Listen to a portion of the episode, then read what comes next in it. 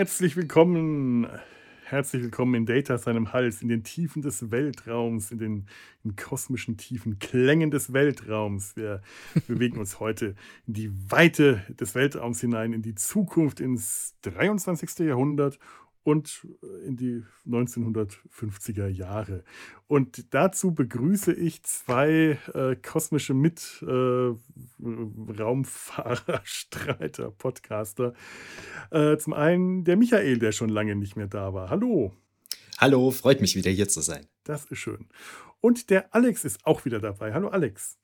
Hallöchen, ja, war, das war ja ein interessantes Intro. Waren das noch Musik oder waren das schon elektronische Tonalitäten? Nein, nein, keine. Ich, ich habe, äh, ich, ich, habe mit äh, meinem eigenen Stimmapparat ja. besagte elektronische Tonalitäten imitiert. Aber eigentlich, äh, das ist ja, was ich da gespielt habe, ist ja die, die Intro zu Raumpatrouille ja, ja. Orion gewesen. Als ich da vor ein paar Jahren mit meinem Vater eine Folge aufgenommen habe, hat er gemeint, da fehlen eigentlich noch, da fehlt eigentlich noch der Gesang der Verschnittenen die, der irgendwie den Soundtrack von Peter Thomas so ausgemacht hat. Also habe ich den Gesang verschnittener Kastraten noch beigefügt. Passt irgendwie ganz gut zu dem, ähm, ja, zu der Musik des Films, über den wir heute reden. Das ist nämlich hm. Forbidden Planet ähm, aus dem Jahr Mist. ich hab's doch gerade noch. 1956, glaube ich. 1956. Ja, genau. Auf, auf Deutsch den äh, intelligenten Titel Alarm im Weltall. Ja, natürlich, warum nicht? Aber äh, es passt zu äh, Sinnlos im Weltraum. Das ist nämlich die andere Produktion, die mir bekannt ist, wo weibliche Charaktere mit Alter angesprochen werden.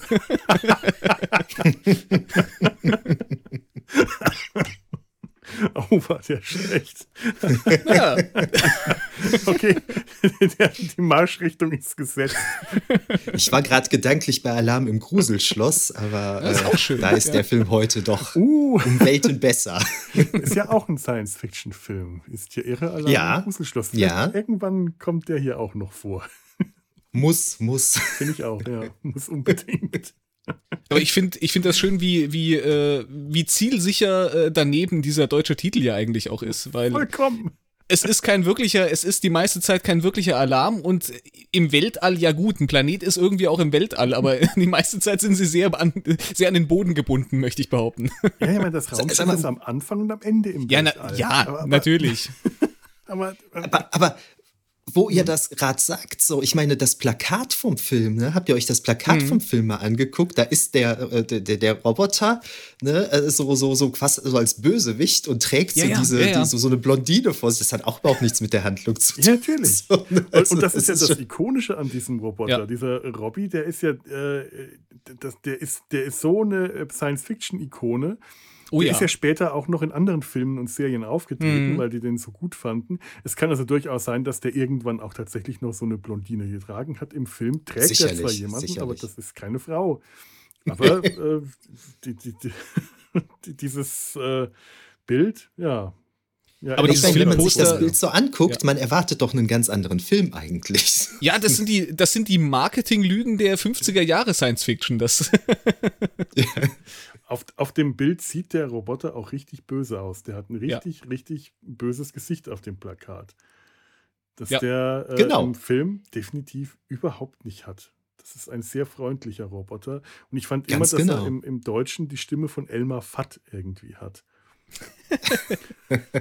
also er wird im er wird im Deutschen von äh, Hans Hessling gesprochen, der für mich die, die Stimme von Asterix ist. Oh, aus Asterix ah, erobert okay. Rom und äh, Asterix und Cleopatra, also quasi aus den klassischen Asterix-Filmen. Oh, ja, schau an. Okay. Das, das, äh, ja, das, das macht Sinn. Das, äh, deswegen kam mir die Stimme äh, schon immer irgendwie so sympathisch vor. Natürlich, Asterix, mhm. ja. Bitte, der kann ja auch alles und hat auch super. Natürlich. Also. Hm, stimmt. Ist in der Regel auch höflich, wenn man kein Römer ist. Stimmt. Und, also äh, damit haben wir schon mal festgehalten, Titel, der deutsche Titel passt nicht, das Plakat passt nicht. Und die männliche Hauptrolle passt nicht, wenn man sich das heute so anschaut. Der Film, die männliche Hauptrolle des Captain, das ist gespielt von Leslie Nielsen. Als ich den Film zum ersten Mal gesehen habe, habe ich das nicht bemerkt, habe das nicht verstanden. Ich habe nicht verstanden, warum mir der so bekannt vorkam, bis ich irgendwann mhm. verstanden habe, das ist die nackte Kanone. Das kann ja wohl nicht sein.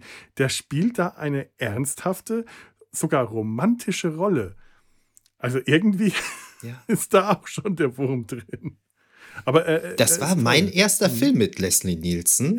Äh, den kannte Ach, ich damals ja. noch nicht als, als Nackte Kanone. Den habe ich als Kind gesehen. Ich weiß gar nicht, ob ich dann später bei Nackte Kanone die Transferleistung erbracht habe, dass das derselbe ist. Habe ich, glaube ich, erst vor ein paar hm. Jahren kapiert. So, aber äh, diesen Alarm im Weltall, äh, den habe ich erst zuerst gesehen, definitiv. Ach, den habe ich als Kind oft gesehen. Den hatte ich auf VHS aufgenommen und wie man das dann so gemacht hat, geguckt und geguckt mhm. und geguckt. Ne?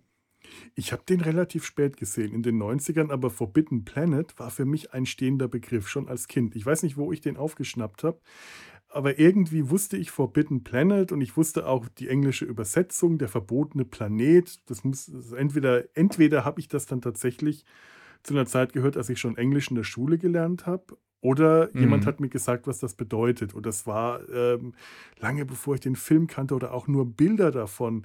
Vielleicht kannte ich auch Bilder, vielleicht kannte ich das Bild von dem Roboter, ich weiß es nicht mehr, aber das hat so meine mhm. Fantasie beschäftigt, bis ich irgendwann in den 90ern den Film dann mal im Fernsehen äh, laufen hatte und aufgenommen habe. Und vollkommen fasziniert von diesem Film war, äh, total hin und weg. Äh, und auch damals schon einfach nicht mit dem deutschen Titel Alarm im Weltall klarkam. Das, der hat mich, das, das, das, das macht mich heute noch fertig. Der einzige Alarm, der da stattfindet, der findet auf dem Planeten statt. Das ist irgendein roter Alarm. Also wirklich. Und, und übrigens, äh, Weltall. Planet ist auch im Weltall. Es gibt ähm, eine schöne alte Doctor Who-Folge äh, äh aus, aus, den, aus den 60ern mit äh, William Hartnell, noch schwarz-weiß, das Space Museum. Da ist auch ah, die ganze ja. Zeit nicht klar, ob das ein Space Museum ist, weil wir uns im Weltraum befinden oder dass, oder dass Artefakte aus dem Weltraum gesammelt werden, was beides nicht stimmt. Weil Artefakte von überall zwar im Weltraum, aber immer von den Planeten. Also da ist so ein äh, toter Dalek steht da. Aber das Museum befindet sich auf einem Planet. Aber es ist halt ein anderer Planet. Es ist genauso wie hier nicht die Erde. Und von der Erde aus gesehen befindet sich das dann im Weltraum. Das ist so die Logik, die ich mir da erklären muss, weil ja. anders macht es keinen Sinn. Vielleicht nur, um, um das Ding noch rund zu machen. Also ich habe den Film sogar noch später gesehen, nämlich jetzt. aber ich, ich wusste, ich, ich habe ihn jetzt zum ersten Mal gesehen. Ich hatte den aber schon lange auf meiner Liste von Filmen, die ich mir mal angucken wollte. Und ich bin über, äh, ich weiß sogar, wie ich das erste Mal auf diesen Film aufmerksam wurde. Das war nämlich über Robbie den Roboter. Weil ich ja. den nämlich in einer Folge von äh, nicht Outer Limits, sondern, ähm, na sag schon, wie heißt es denn? Ähm, Twilight Zone. Twilight Zone, ja. richtig. Die Original Twilight Zone Serie, da taucht er in einer Folge auf. Ich glaube, da geht es darum, dass, äh, dass jemand seinen, seinen Verstand in diesen Roboter äh, transferiert. Ir irgendwie so eine Geschichte war das, glaube ich. Auf jeden Fall, genau dieser Roboter taucht in einer. Folge Twilight Zone auf und dann habe ich irgendwie Hintergrundinformationen damals dazu gelesen und bin dann quasi auf diesen Film gekommen, habe dann gelesen, oh, der hat auch so viel inspiriert und habe dann den schon immer mal im Hinterkopf gehabt, habe dann natürlich auch gesagt, oh, Leslie Nielsen, was ist das denn? ähm, und, und seitdem war der irgendwie in meinem Hinterkopf, aber ich bin nie dazu gekommen, mir den anzugucken. Bis jetzt. Ja, du bist ja ein äh, erfahrener und routinierter Erstseher. Richtig, richtig. Ja. Das ist ja meine Jobbeschreibung. Da hast du jahrelange Erfahrung drin im, äh, das stimmt. im Erstsehen und, und bei Podcasten. Richtig, richtig. Ich, ich überlegte gerade als Felo gerade. Ja. Was? Ich äh, habe dich abgebrochen. Äh, Entschuldigung. Ich, ich überlegte gerade, als du gerade sagtest, äh, dass du den in den 90ern aufgenommen hast, war das wahrscheinlich äh, das, derselbe Zeitpunkt, als ich ihn aufgenommen habe. Und ich, ich war halt ein junger Teenager. Also ich erinnere mich noch dran, ich erinnere mich wirklich dran, ich musste mir von meinem Vater verschiedene Sachen aus dem Film erklären lassen, weil ich sie nicht begriffen hatte, war ich zu jung für einfach. Also ich, ich, ich, ich weiß jetzt nicht mehr, wann er genau lief, könnten wir wahrscheinlich recherchieren, aber da war ich dann wahrscheinlich so elf, zwölf vielleicht, dann würde ich tippen jetzt. Ich. Ich, weiß nicht, wie viele Jahre jünger du bist. also es, es, war auf jeden Fall, ich war schon von zu Hause ausgezogen und es muss also irgendwann nach 92, ähm, mhm. irgendwann ab 93 bis zwischen 93 und 99, so in dem Zeitraum muss es gewesen sein. Das war mein äh, langes Studium. In der hm. Zeit äh, muss ich dies, auf diesen Film aufmerksam geworden sein. Also äh, diesen Film gefunden und aufgenommen haben. Mehr weiß ich auch nicht. Ich habe ihn dann tatsächlich sehr häufig damals gesehen, aber erst jetzt mit der DVD, die ich mir vor ein paar Jahren gekauft habe, erst zum ersten Mal wieder richtig aufmerksam. Der, der lief dann meistens auch nur so durch und ähm, die VHS-Aufnahme, das weiß ich noch, die war nicht besonders gut. Entweder hatte ich schlechten Empfang oder äh, weil war die Antenne nicht gut oder die VHS-Kassette war schon durchgenudelt. Erst als ich äh, die DVD gesehen habe, habe ich Dinge in dem Film entdeckt, die ich vorher im Leben nicht gesehen habe. Weil zum Beispiel, die ist ja gar nicht nackt. Mano! Ja. Das ist mir auf ah. der Blu-ray noch krasser aufgefallen. Ja, ja, Stimmt. Okay, wir reden schon so ja. über den Film, aber wir wissen noch gar nicht, was eigentlich in dem Film passiert. Michael, erzähl uns doch mal kurz und den äh, Zuhörern, die den Film wahrscheinlich auch noch nicht gese alle gesehen haben, also einige dürften ihn kennen, aber für die, die es nicht tun, was passiert denn in dem Film so? Ja. Ja, wir haben jetzt so ein bisschen gespoilert, um die Spannung zu steigern. Oh ja. Ja, dann beschäftigen genau. wir uns jetzt mal mit dem, was da passiert. Wir befinden uns im 23. Jahrhundert und da macht sich das Raumschiff C57D, übrigens eine klassische fliegende Untertasse der 50er Jahre, auf den mhm. Weg zum erdähnlichen Planeten Altair 4 um dort nach einem Raumschiff namens Bellerophon zu suchen, das 20 Jahre zuvor da verschwunden ist. Das war irgendwie so eine wissenschaftliche Expedition und man hat halt nichts mehr davon gehört. Und darum ist jetzt das neue Raumschiff unterwegs, die zu, zu finden. So lernen wir dann eben auf diesem Raumschiff Commander John Adams, gespielt von Leslie Nielsen, und seine Crew kennen.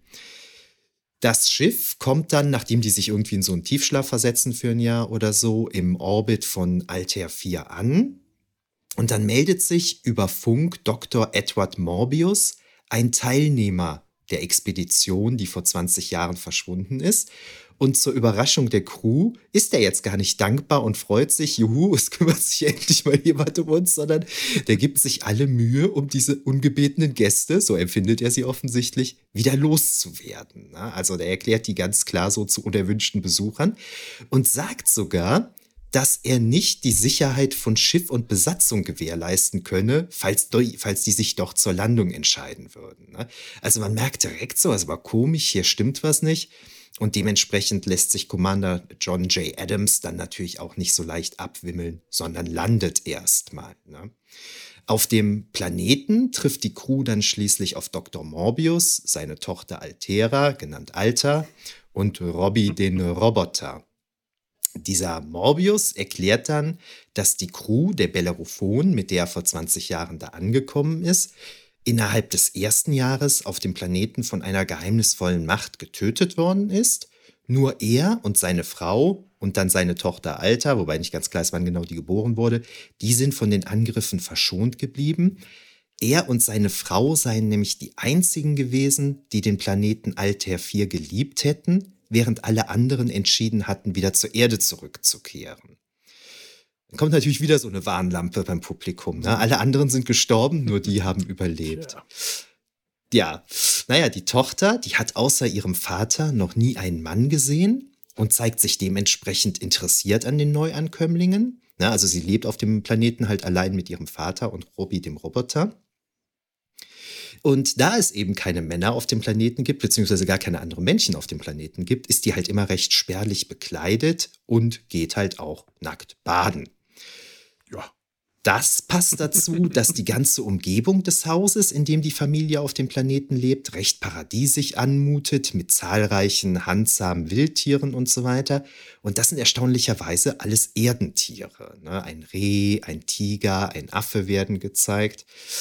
Andererseits hat die 19-jährige Crew auch seit über einem Jahr keine Frau mehr gesehen, was dann zu gewissen Anbandelungsversuchen und Eifersüchteleien führt.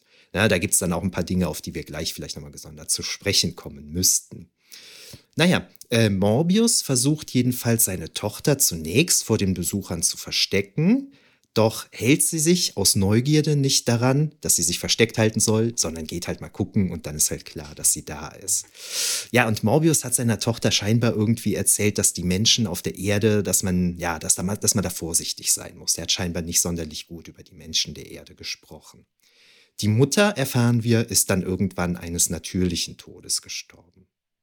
Äh, Robbie der Roboter, das ist eine sehr fortschrittliche Maschine, die Dr. Morbius gebaut hat und die ihn und seine Tochter mit allem versorgt, was die kleine Familie so benötigt. Er kann Essen replizieren, er spricht zahlreiche Sprachen, ist bewaffnet, außerordentlich stark und so weiter. Also wirklich so eine eierlegende Wollmilchsau, der kann einfach alles so. Ne? Zur Freude des Schiffskochs, der in diesem Film so der Comic Relief ist, äh, kann er auch Unmengen an Whisky replizieren zum Beispiel. Ja, aus heutiger Sicht ist der vom Design her vielleicht so ein bisschen plump geraten, aber es ist definitiv äh, eine Ikone der mhm. Filmgeschichte, was wir vielleicht mhm. auch später nochmal vertiefen sicherlich. Morbius selbst ist interessanterweise Philologe und untersucht die Überbleibsel einer untergegangenen Zivilisation, die einst auf Altair 4 gelebt hat.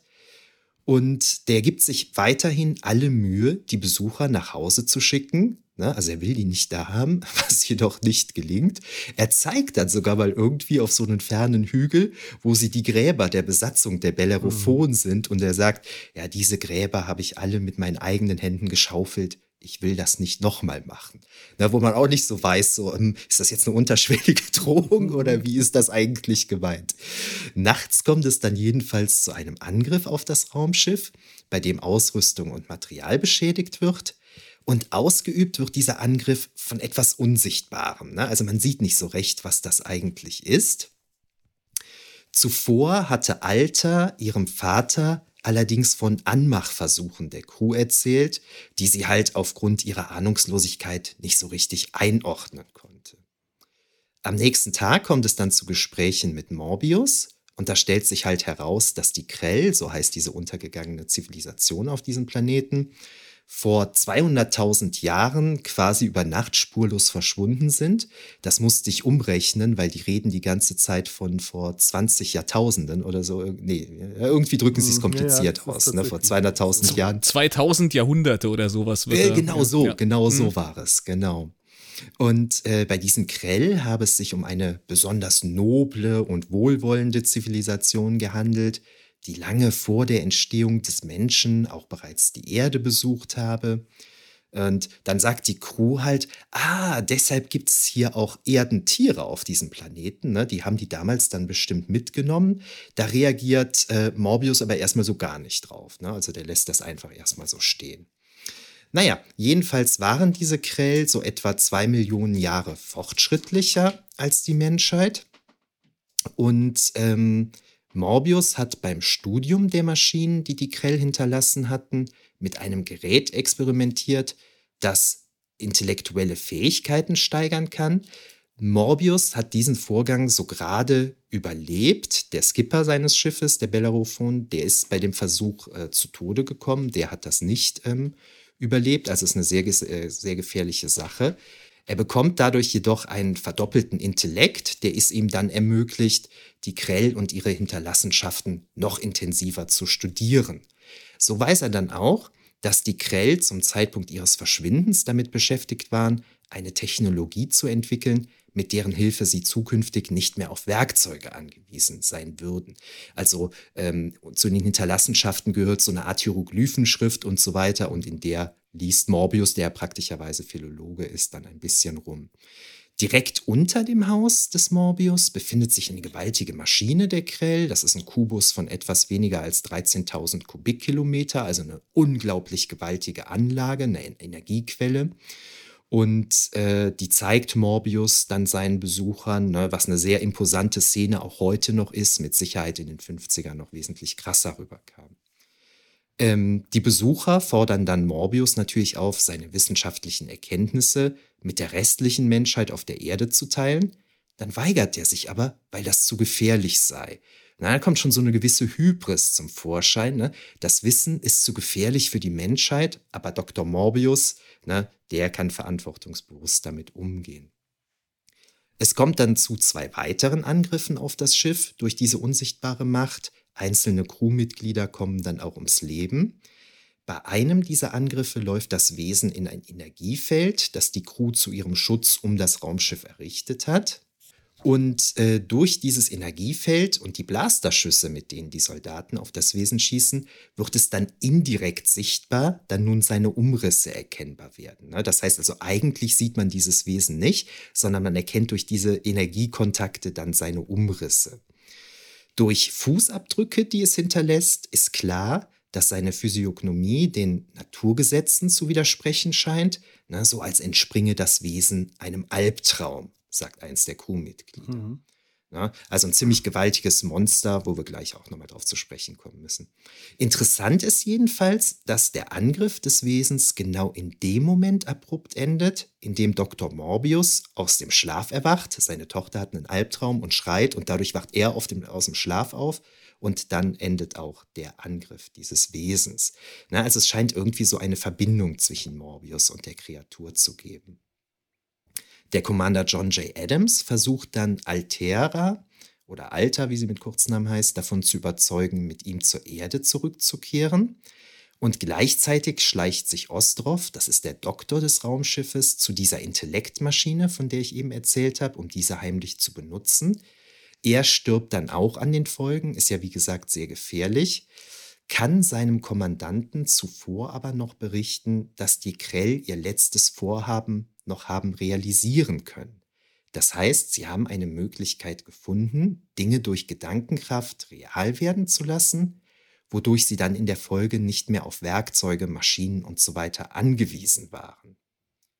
Leider haben sie die Nebenwirkungen nicht bedacht, denn dass die Krell nun alles real werden lassen konnten, an was sie dachten, führte dann eben auch dazu, dass unschöne Gedanken real wurden und so nahmen dann eben auch dunkle Züge, die sich im Unterbewusstsein der Krell befanden, von dem gewaltigen Kubus mit, äh, mit unendlicher Energie befeuert, Gestalt an.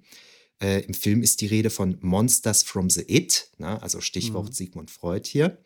Und so löschten die Krell sich dann versehentlich mit ihrer letzten Errungenschaft selbst aus.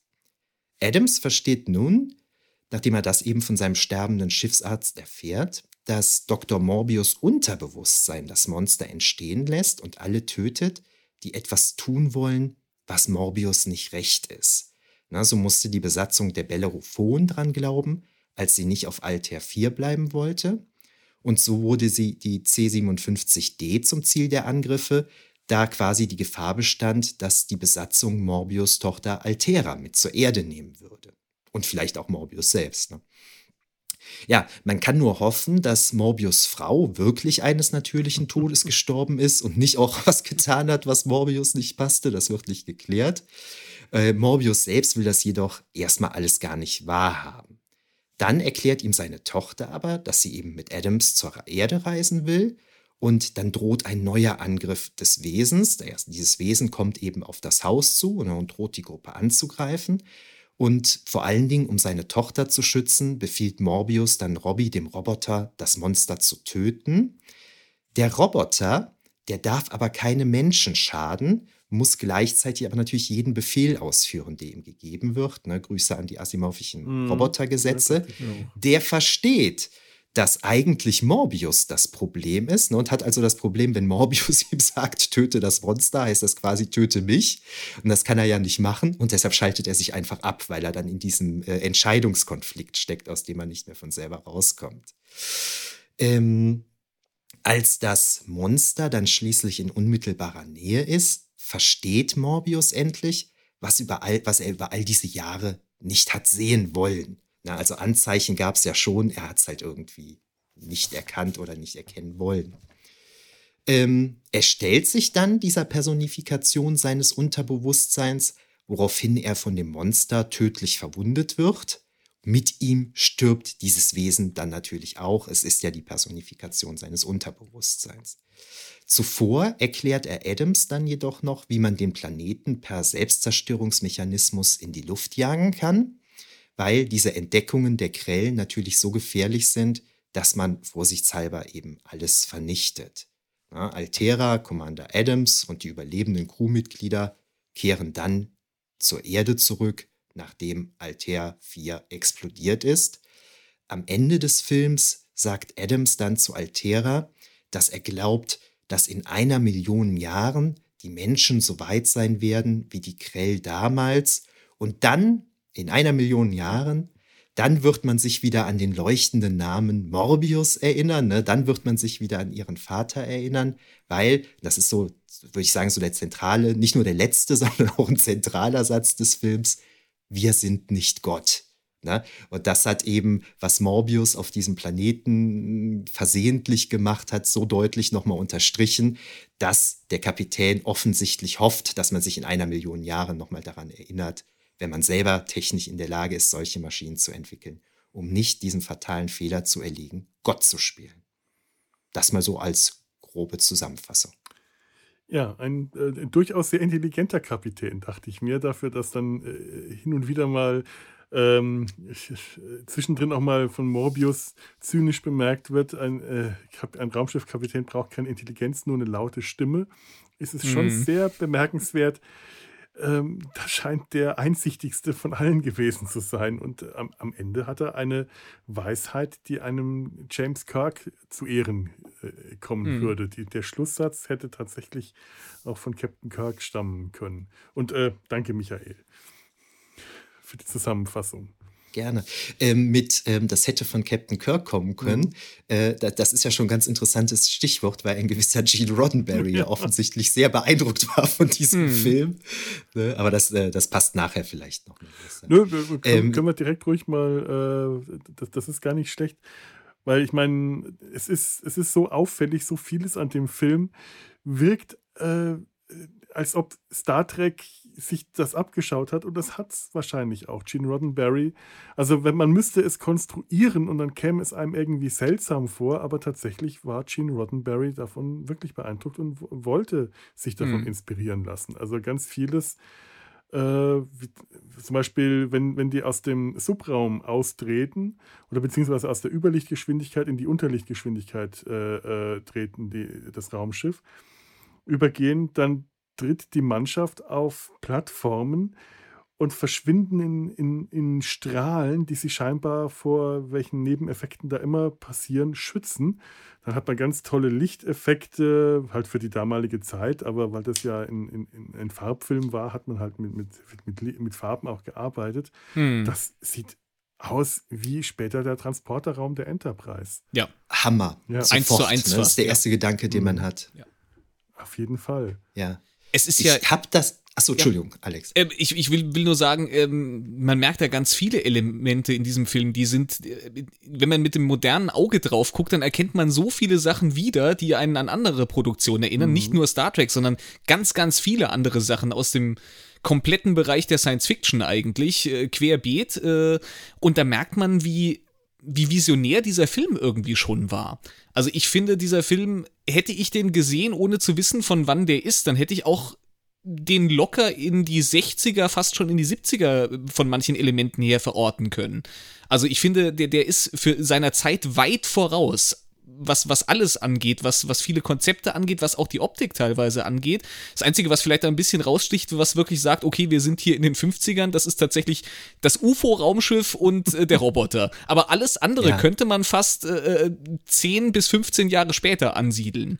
Aber auch das UFO-Raumschiff. Und es ist ja faszinierend, ja. dass es ein UFO ist, eine ganz klassische fliegende ja. Untertasse, die in den Science-Fiction-Filmen davor immer nur äh, Außerirdische zur Erde gebracht haben, die dann mhm. äh, die Erde, ähm, äh, also das Invasion auf der Erde durch Außerirdische stattgefunden hat. Und hier findet eine Invasion auf Altair 4 durch Erdenmenschen statt. Und es ist wieder eine fliegende Untertasse. Und im Gegensatz zu den äh, Untertassen davor, die, die man aus, aus Schwarz-Weiß-Filmen kennt, sieht die gut aus. Und wenn da das Raumschiff ja. durchs Weltall fliegt, das sieht gut aus. Das muss sich wirklich nicht verstecken. Also da ähm, haben Raumschiffe 10, 20, 30 Jahre später äh, in Science-Fiction-Filmen längst nicht so gut ausgesehen. Äh, da hast du nicht das Gefühl hier, dass das an Fäden hängt und wackelt. Äh, nee. Aber auch wenn die landen und alles, die, die, die, die, Effekte sind ja auch fantastisch äh, in diesem Film, ja. weil das keine äh, Effekte sind wie beispielsweise später äh, bei Raumschiff Enterprise, wenn da jemand mit dem Phaser auf etwas schießt, dann hat man halt einen Strahl eingeblendet, der nicht besonders aufsehenerregend aussah. Und hier ist das alles tatsächlich von einem Disney-Animator animiert. Mhm. Zeichentrick. Jeder, ja. jeder Strahl, der, der Landestrahl, mit dem das Raumschiff aufsetzt, ähm, wurde alles von, von äh, Josh Meador äh, animiert. Das ist ein Disney-Veteran, der mhm. äh, bei Fantasia zum Beispiel dafür ähm, zuständig war, den, dies, diese Lava in dieser äh, Sequenz der Urzeit mit den äh, Sauriern großartig zu ja. animieren. Also der konnte Effekte animieren. Oh, der war auch, der aus. war auch kurz, kurz vorher, mhm. in Anführungszeichen, also ein paar Jahre vorher bei äh, 20.000 Meilen unter dem Meer, wo sie ja auch für die Spezialeffekte einen Oscar gewonnen haben. Ja. Auch ein toller Film. Ja. Ja, stimmt. Mag ich. Ähm, ich würde das gerne nochmal gerade aufgreifen und dann auch nochmal mhm. auf das zurückkommen, was Alex gerade gesagt hat. Also bei Star Trek, da war mir eben noch aufgefallen, na, also Robbie kann halt Essen replizieren. Mhm. so, da, mhm. da, hatte ich natürlich auch eine ja. Verbindung. Und dann sagt irgendwie der, der Bordmechaniker, äh, der sagt irgendwie zum Captain, ja, es ist, es, nachdem das Monster irgendwas kaputt gemacht hat, ja, es ist unmöglich, das zu reparieren. Und dann sagt der Captain so, it's impossible okay, how long will it take? Na, das ist so ein typischer Kirk-Scotty-Spruch. Ja, ne? Es ist unmöglich, schon, wie lange brauchst du ja. dafür? So irgendwie. Und äh, dann habe ich mal ein bisschen recherchiert und Leslie Nielsen sagte, dass Forbidden Planet gut ein Pilotfilm für Star Trek hätte sein können. Das fand ich schon mal ganz spannend. Ja. Und dann habe ich von William Malone, das ist der Regisseur von House on Haunted Hill, den habe ich in einem Interview gefunden. Da sagt er, dass Gene Roddenberry in seiner Anwesenheit mehrfach gesagt habe, dass Forbidden Planet genau das sei, was er machen wolle. Daraus hm. will er eine Serie machen. Und in einer autorisierten Biografie Roddenberrys wird ebenfalls ganz klar gesagt, dass Forbidden Planet eine wesentliche Inspirationsquelle für Star Trek gewesen ist.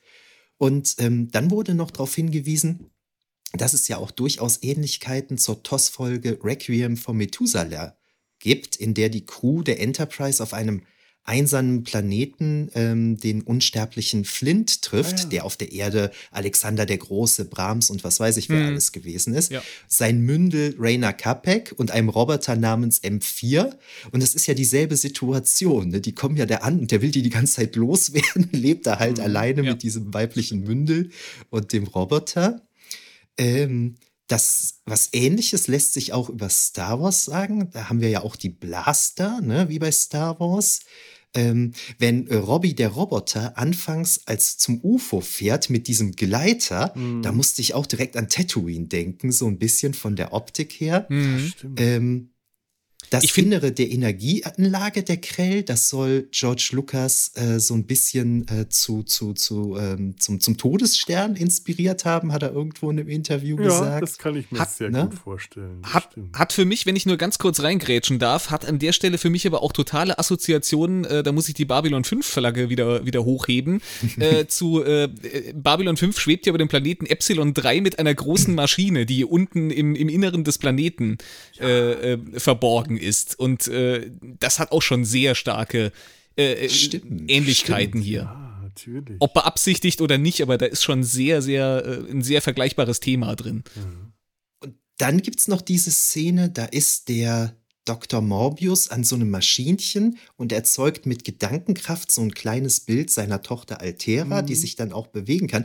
Und so diese Art, wie die da projiziert wird, das erinnert auch so an, an Obi-Wan, ihr seid unsere letzte Hoffnung, ja, ja. Ne? wenn R2D2 mhm. das so, ja. das so ausbildet. Und äh, Genau. Und es ist halt tatsächlich so, ähm, dass sowohl George Lucas als auch Steven Spielberg, als auch Ridley Scott und John, äh, John Carpenter, die sagen alle, ja, wir haben diesen Film als Kinder gesehen, der hat uns geprägt. Ne? Das war ein Meilenstein für uns. Wir haben sowas noch nicht gesehen. Und äh, also dieser Film, der hat eine gewaltige Wirkungsgeschichte. Ja. Ja. Möchte ich mit meinem etwas zu lang geratenen Exkurs dann jetzt mal ja, alles gut. aussagen. Aber ich finde, man merkt halt auch, dass dieser Film man merkt, die hatten äh, einen anderen Anspruch als so diese typischen äh, Science-Fiction-B-Movies, die man vielleicht in der Zeit so kannte. Man wollte eine ernsthafte Geschichte erzählen. Man wollte jetzt, man hatte zwar ein Monster jetzt auch in dem Film, aber das hat ja einen Hintergrund. Man wollte nicht einfach nur irgendein blödes Weltraummonster, das sinnlos und den, den Killer-Roboter oder was weiß ich was, sondern man, man merkt in vielen Aspekten dieses Films, dass man einen ernsthaften Anspruch hier hatte. Ich finde, das fällt schon teilweise in, in kleinen Details auf, wie, wie, ähm, in der ursprünglichen Fassung des Films sollte das eigentlich in den 1970er Jahren auf dem Merkur spielen. Das habe ich ja. zum Beispiel gelesen. Und dann hat irgendjemand, dann hat man aber gesagt, ja. so, nee, das ist nicht realistisch. Also äh, verlegen wir das mal auf irgendwie Mondlandung. Da waren sie sogar, äh, da waren sie sogar sehr misstrauisch und haben gesagt, Mondlandung in den, ich glaube, am Ende des 21. Jahrhunderts und dann irgendwie im, im, 22, im 23. Jahrhundert dann die ersten interplanetaren Flüge. Da ist man im Vergleich zu anderen Science-Fiction-Produktionen dieser Zeit, ist man da, glaube ich, sehr sehr nüchtern und reduziert an die Sache rangegangen. Die anderen haben alle immer schon gesagt, so ja, 1980 spätestens sind wir überall im Weltraum. Ja, ja, stimmt. Das habe ich mir auch gedacht, als ich das gelesen habe, dass das ja. im Skript ursprünglich so stand, habe ich mir auch gedacht, gute Entscheidung, das mhm. auf das 23. Jahrhundert umzuverlegen. Das, und das sorgt dafür, dass der Film sehr gut altert, was auch solche Aspekte angeht, finde ich. Natürlich, natürlich. Und was du gerade sagtest, ist, ähm, äh, das hängt, glaube ich, auch damit zusammen. Das war halt der einer der allerersten Science-Fiction-Filme in Farbe und Widescreen. Hm. Und das war vor allen Dingen der erste Science-Fiction-Film von NGM. Und die haben ja. sich daher nicht lumpen lassen. Ne? Die haben da schon noch ein bisschen was Kohle reingebuttert. Ja. Und manche sagen, das sei der erste Science-Fiction-Film, bei dem es sich nicht um ein B-Movie handeln mhm. würde. Das fand ich noch ganz spannend. Mhm. Und eine Sache, die haben wir indirekt eben schon ein paar Mal gesagt, aber äh, das ist vielleicht auch der erste Film, der gänzlich auf einem anderen Planeten und im Raumschiff spielt und gar nichts mit der Erde zu tun hat. Ja. Also ja. schon was mit der Erde zu tun hat, aber die wird nicht gezeigt. Die Klar, nicht die ist kein Handlungsort. Hm. Genau. Ja, das ja. stimmt. Und es, sind, es, ist ein fantastisch schöner Planet. Also das ist wirklich ein Planet, hm. der aus ähm, einem Science-Fiction-Magazin entspringt, aus dem Titelblatt eines Science-Fiction-Magazins entspringen könnte, weil diese ja. Matte-Paintings, diese Landschaften, die sind so herrlich, die sind so surreal, die wirken gar nicht mal. Ja. Ähm, also es, es, ist so eine, die, die, wirken einerseits echt, weil sie wirklich wunderschön gezeichnet sind und gleichzeitig unecht. Ich habe mir den Film neulich mit mhm. meinen äh, Eltern zusammen angeschaut und da meinte meine Mutter, der ist schön, aber es wirkt nicht echt das wirkt halt wie ein Gemälde. Ja. Und ich finde, gerade das ist es, was mich an dem Film so wahnsinnig fasziniert. Ich kann in, diesen, in diese Welt eintauchen. Ich kann einfach in diesen Planeten eintauchen, diese Landschaft, ja. dieser Himmel, diese, die, die, äh, die, die, die Schluchten, die da zu sehen sind, die, die, die Gebirge, die Himmelskörper, ja. die da, das ist einfach, oder, oder eben die große Maschine. Äh, mhm. da, da als ich das zum ersten Mal gesehen habe und auf dem kleinen Bildschirm, den ich damals hatte mit der schlechten VHS-Qualität und ich war trotzdem vollkommen von den Socken von diesem Bild, wenn die auf diesem großen Steg diese drei kleinen, diese vier kleinen mhm. Figuren da entlang gehen, oder waren sie da zu dritt? Ich weiß nicht mehr, ob da der zu dritt, zu dritt ja. da war der erste Offizier dann mhm. nicht mehr dabei. Und man sieht diesen riesen Schacht, diese riesengroße Maschinen die, um, um sie herum, das sind Dimensionen, die man da auf einmal zu sehen ja. bekommt. Das ist so irre und das wirkt dann in dem Moment auch alles echt. Und es ergänzt sich halt auch dadurch, dass die, die, die Welt so ähm, künstlich echt wirkt und nicht realistisch echt, dass eben die gezeichneten Zeichentrick-Effekte, äh, Laserschüsse, die eher, äh, die, wirklich nach Zeichentrick aussehen, die wirken hm. in dem Moment real. Das würde in jeder anderen, äh, äh, jeder anderen Produktion würde das total rausfallen.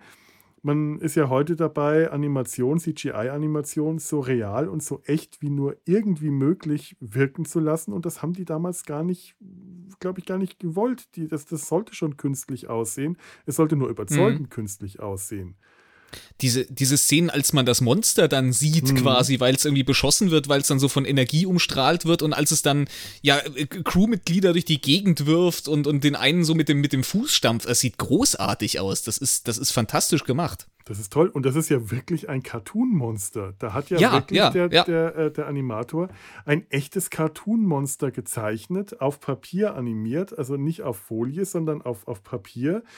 Äh, die die, die äh, Zeichnungen wurden dann Bild für Bild abgefilmt, wie das im Zeichentrick so üblich ist. Mhm. Ähm, nach dem Doctor Who-Prinzip wurde die Polarität, reverse the polarity, die wurde die Polarität umgedreht.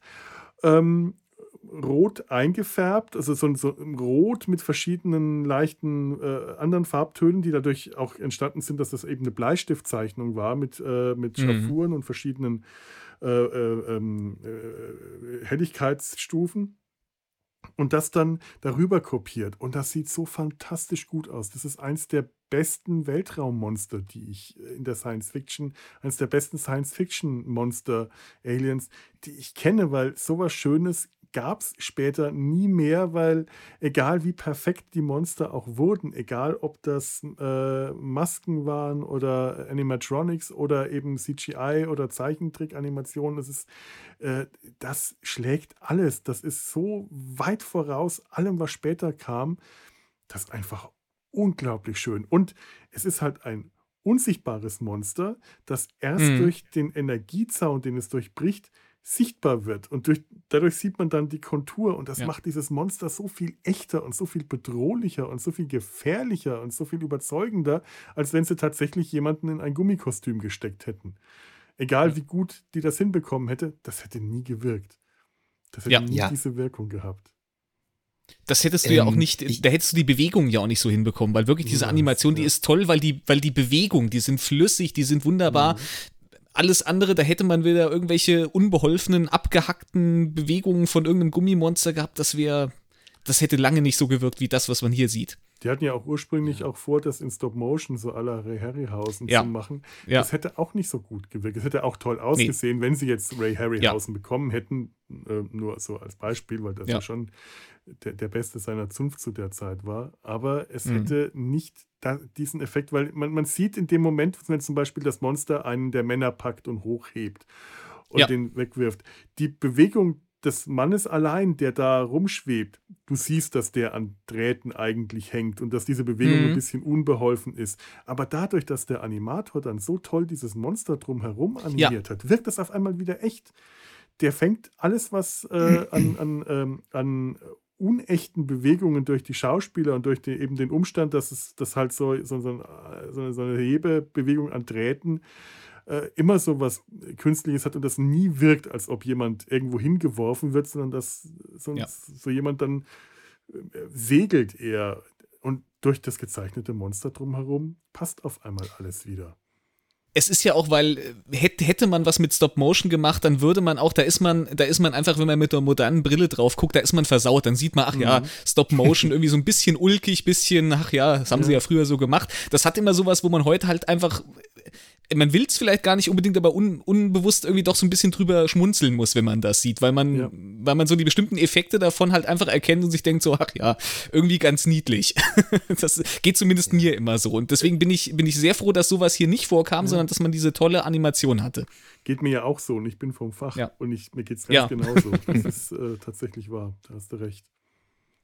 Übrigens, ähm, dieses Monster mit den roten Umrissen, das, da gibt es nochmal eine Doctor Who-Verbindung. Äh, äh in Planet of Evil, das ist eine äh, Folge mit Tom Baker als der Doktor, äh, äh Farbe dann schon in den 70ern, da haben sie tatsächlich äh, ja, die Geschichte von Forbidden Planet, ja, also es war ein Rip-Off.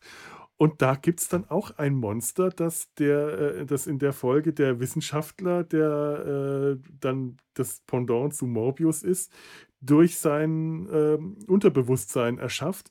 Und da haben sie dann auch darauf verzichtet, mal ein Monster in einem Gummikostüm zu zeigen, sondern haben äh, das, das, das Gummikostüm tatsächlich schon äh, erschaffen. So, das war so ein silberner Riesenkäfer, haben den dann aber auch über einen Videoeffekt äh, darüber kopiert und haben den auch äh, quasi umgedreht und haben äh, das, das, das, den Videoeffekt so lange so hochgedreht, dass man nur die Umrisse gesehen hat und die rot gestellt. Es sieht wirklich aus wie, naja, sag mal, ein, eine billige Videoeffekt-Variante äh, des It-Monsters aus Forbidden Planet. Wirkt aber gut, ist tatsächlich besser mhm. gealtert als vieles andere, was zu der Zeit bei Doctor Who äh, sonst so über den Bildschirm geflackert ist.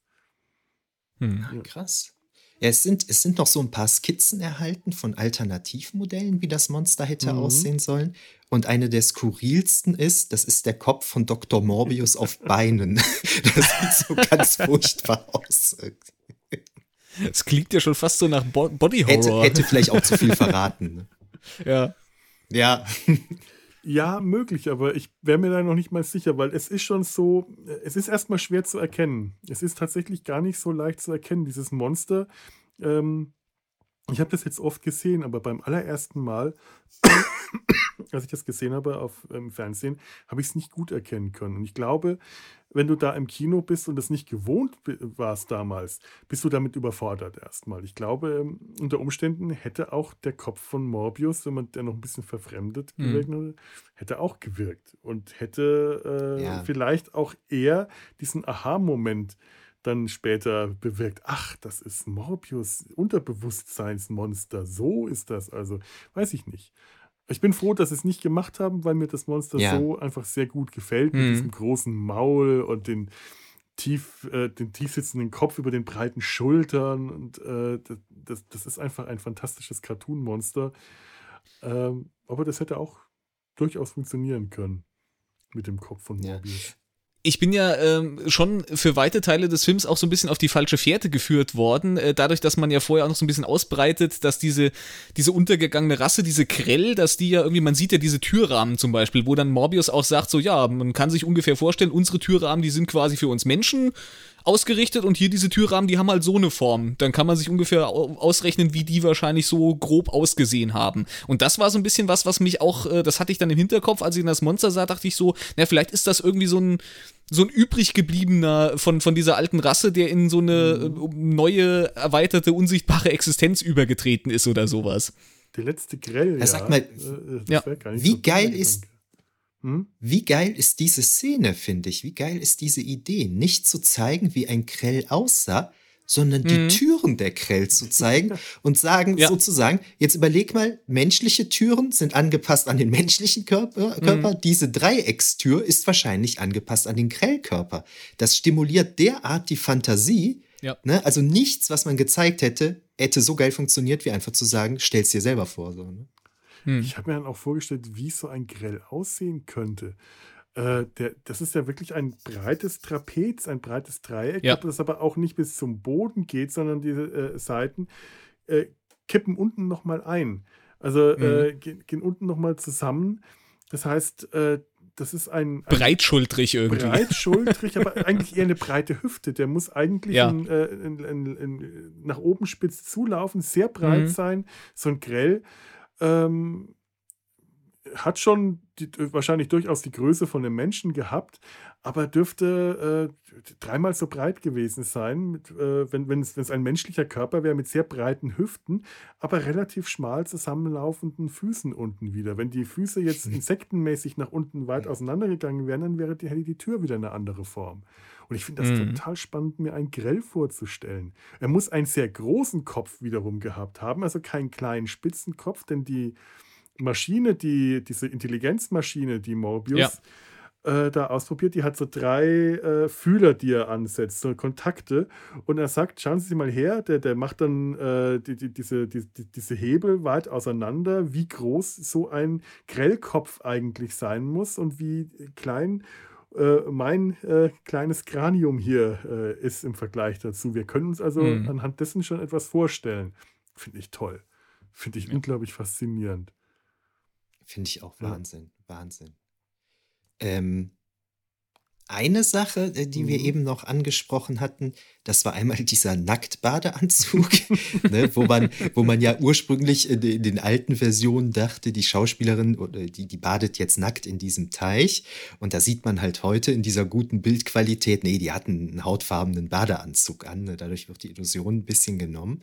Aber äh, was nichtsdestotrotz immer noch spannend ist, der Film, der hat Miniröcke gezeigt, bevor Miniröcke mhm. berühmt geworden sind. Ne, die Frau ja. hat ja immer so extrem kurze Dinge an.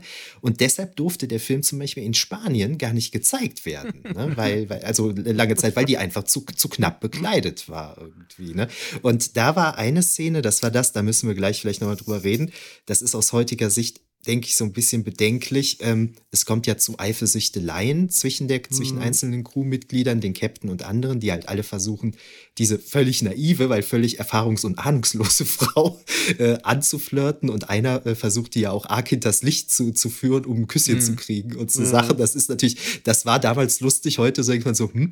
Aber äh, äh, als der Captain sie da mit irgendeinem Mann der Crew beim Knutschen erwischt, dann, dann faltet der die ja so richtig zusammen. Ist ja, ja kein Wunder, so, so wie du hier rumläufst, du hast nichts an. Meine Männer haben seit einem Jahr keine Frau gesehen. Das ist ja. Victim Blaming vom Feinsten.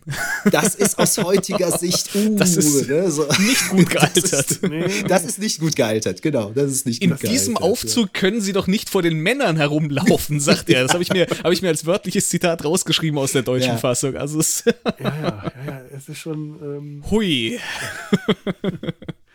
Also es ist immer, äh, äh, immer schwer, Filme in, in, gerade bei solchen Stellen nur im Kontext der Zeit oder eben nur nach dem heutigen Maßstab zu sehen.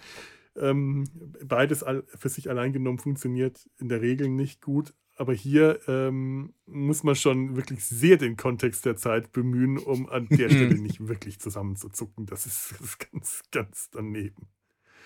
Aber äh, es ist mir aufgefallen, tatsächlich, weil du sagst, die Mannschaft und Männer der Mannschaft, das stimmt eigentlich gar nicht. Das ist der erste Offizier und der Captain. Ja. Alle anderen, das ist der erste Offizier und der Captain, stimmt. Alle ja. anderen lassen die nämlich in Ruhe. Die, die, lassen, die lassen die in Ruhe. Es ist der erste Offizier, der die anbaggert. Äh, ich hatte mhm. am, äh, irgendwo mal gelesen, dass man hier so das Triumphirat, Captain, erster Offizier und Schiffsarzt, so von Star Trek dann schon vorweggenommen hat. Nur hier der erste Offizier, das ist eher so eine etwas noch primitivere Version von Riker, wenn man es mal so sehen will. Das ist definitiv kein Spock äh, der dann, äh, dann auch als der Captain dazwischen geht und den dann wegschickt, den wirklich ja. furchtbaren Satz sagt, Rang hat seine Privilegien. Ja. Au, au. Ist das der Grund, warum sich die Mannschaft zurückhält? Weil der erste Offizier jetzt schon mal so seine Rechte äh, gesagt hat, hier Leute, ihr haltet euch zurück, ich darf als Erster und mhm. dann kommt der Captain und dann müssen sich alle zurückhalten. Das ist aber echt übel. Das, ja. ja. Die findet ja ursprünglich den Doktor eigentlich am attraktivsten. Hm. Und dann sagt der erste Offizier, nee, nee, nee, das ist ein ganz gefährlicher Mann, von dem würde ich mich fernhalten. so, und dann ist der Doktor raus irgendwie. Und der erzählt dann aber auch so Sachen über den Captain. Oh, der hat überall in jedem Hafen so ein ganz gefährlicher Typ.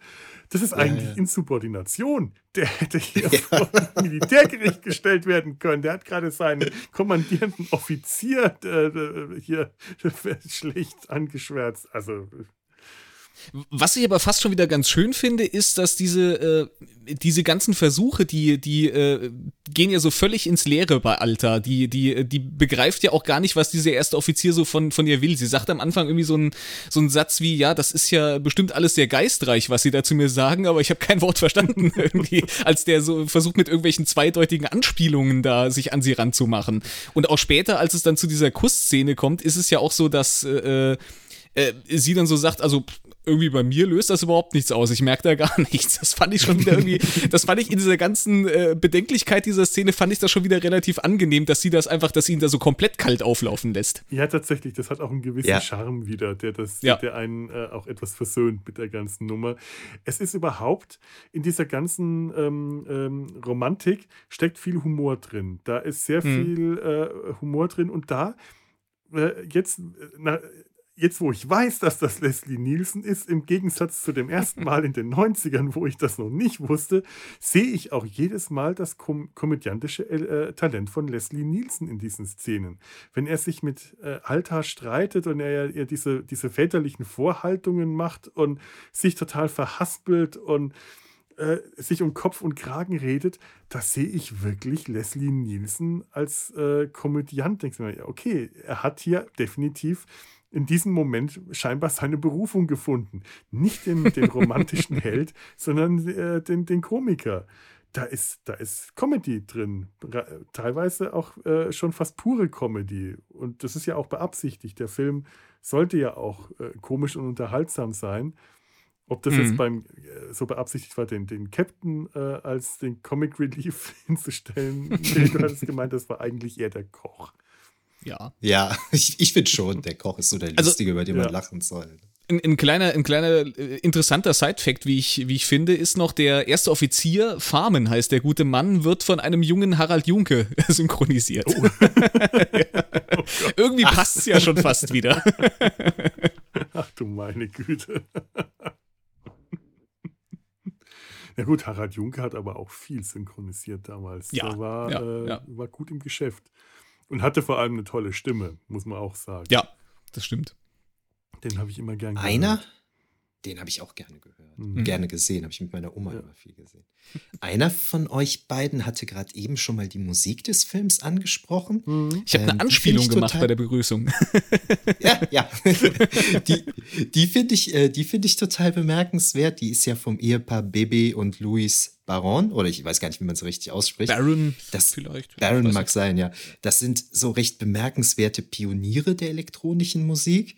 Und ähm, die haben mit ihrer Musik und diesem Sound für Forbidden Planet den ersten elektronischen Soundtrack einer größeren Filmproduktion hingelegt. Und äh, das Witzige ist, dass die ähm, nicht für den Oscar nominiert werden konnten, weil das, was die gemacht hatten, das galt damals nicht als Musik. Mhm. Ne? Das ist nicht als Musik durchgegangen, weil es nicht mit Instrumenten gespielt war und darum konnten die nicht für den Oscar nominiert werden. Die Gewerkschaft darum wurden ich, äh, die Gewerkschaft, ja, genau, die, die genau. Musikergewerkschaft hat, hat genau. Einspruch eingelegt und hat gesagt, ihr dürft das nicht Musik nennen, weil die äh, wohl auch Angst hatten, dass quasi mit dieser neuen Richtung von Musik äh, die, die ganzen klassischen äh, Musiker und Instrumentenspieler arbeitslos gemacht werden. Das war ja. die, die Angst, deswegen wollte man das, hat man äh, erfochten äh, auf dem juristischen Weg, dass das nicht Musik genannt wird wird. Und deswegen heißt es ja auch in den Opening Credits nicht Musik, sondern äh, Electronic, Electronic Tonalities. Tonalities, genau. ich spiele von den Electronic Und, Tonalities mal ein Stück vor hier von der Ouvertüre, mhm. damit ihr auch eine Vorstellung habt da draußen, wovon wir reden.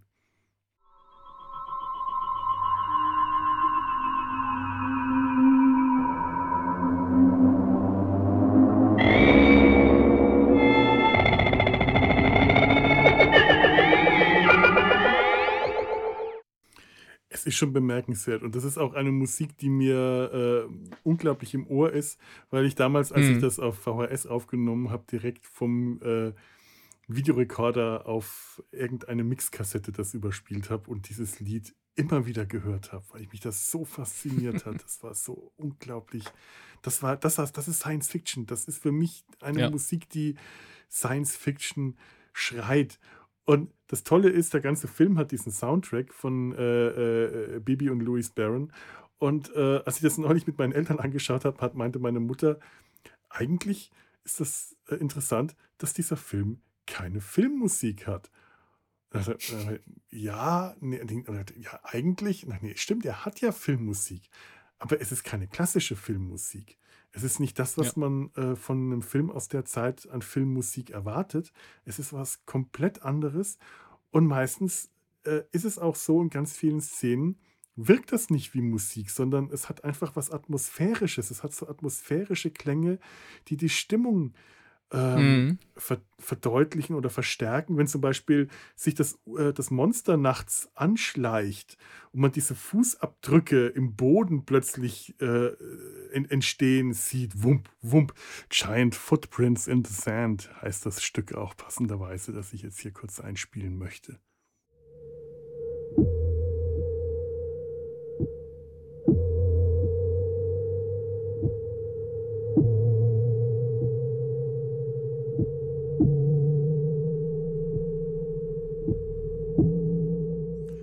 Ja, und man, man sieht dazu eben, wie diese, diese Fußspuren aus dem Nichts erscheinen. Man, man, man spürt die ganze Anspannung dieser Szene, während da nachts die Wachen außen stehen und merken, da kommt etwas. Da, die spüren, dass da etwas kommt, ist da etwas. Und man, man, man, man fühlt diese Spannung mit, man merkt, da schleicht sich etwas an, man sieht, äh, wie das aus, aus der Sicht des Monsters, wie, wie sich das, das anschleicht, die Treppenstufen sich verbiegen und äh, dann hört man diese Musik dazu, die das Ganze noch unheimlicher machen wird. Sie wirkt mhm. wie, ein, wie, ein, wie ein Herzschlag oder wie ein Anschleichen. Das ist einfach fantastisch. Und das, äh, das, ist, das ist Filmmusik, die gleichzeitig äh, Soundeffekte äh, mittransportiert. Ist einfach toll. Ja.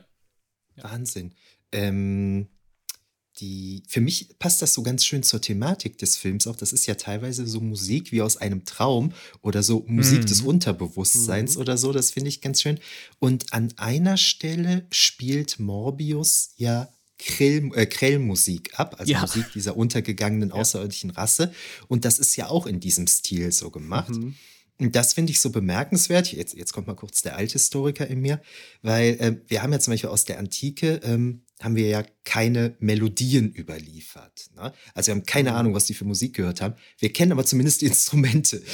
Das mhm. heißt also, auf Basis der Instrumente kann man sich zumindest vorstellen, wie sich das so angehört haben mag. Aber äh, jetzt bei so einer außerirdischen Zivilisation, ne, da, da, ist das ja irgendwie noch viel krasser, sich zu überlegen, wie hat deren Musik sich eigentlich angehört. Ne? Und das finde ich schon sehr cool gemacht.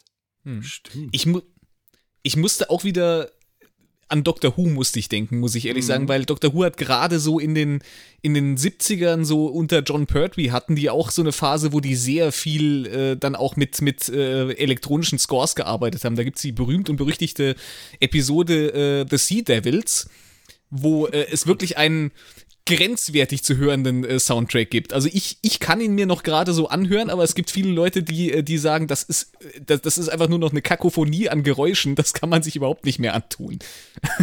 Die, die, die, Musik aus der Folge habe ich jetzt nicht im Kopf, aber die Folge habe ich noch recht gut im Kopf mhm. und die ist wirklich grenzwertig, das stimmt. Also die, die Musik ist tatsächlich auch, als würde man äh, das nehmen, was man hier hat und würde dann noch mal, würde das noch vollkommen übertreiben und würde die, die Geräusche wirklich bis an, an die Grenze des Unangenehmen und ein wenig darüber hinaus treiben.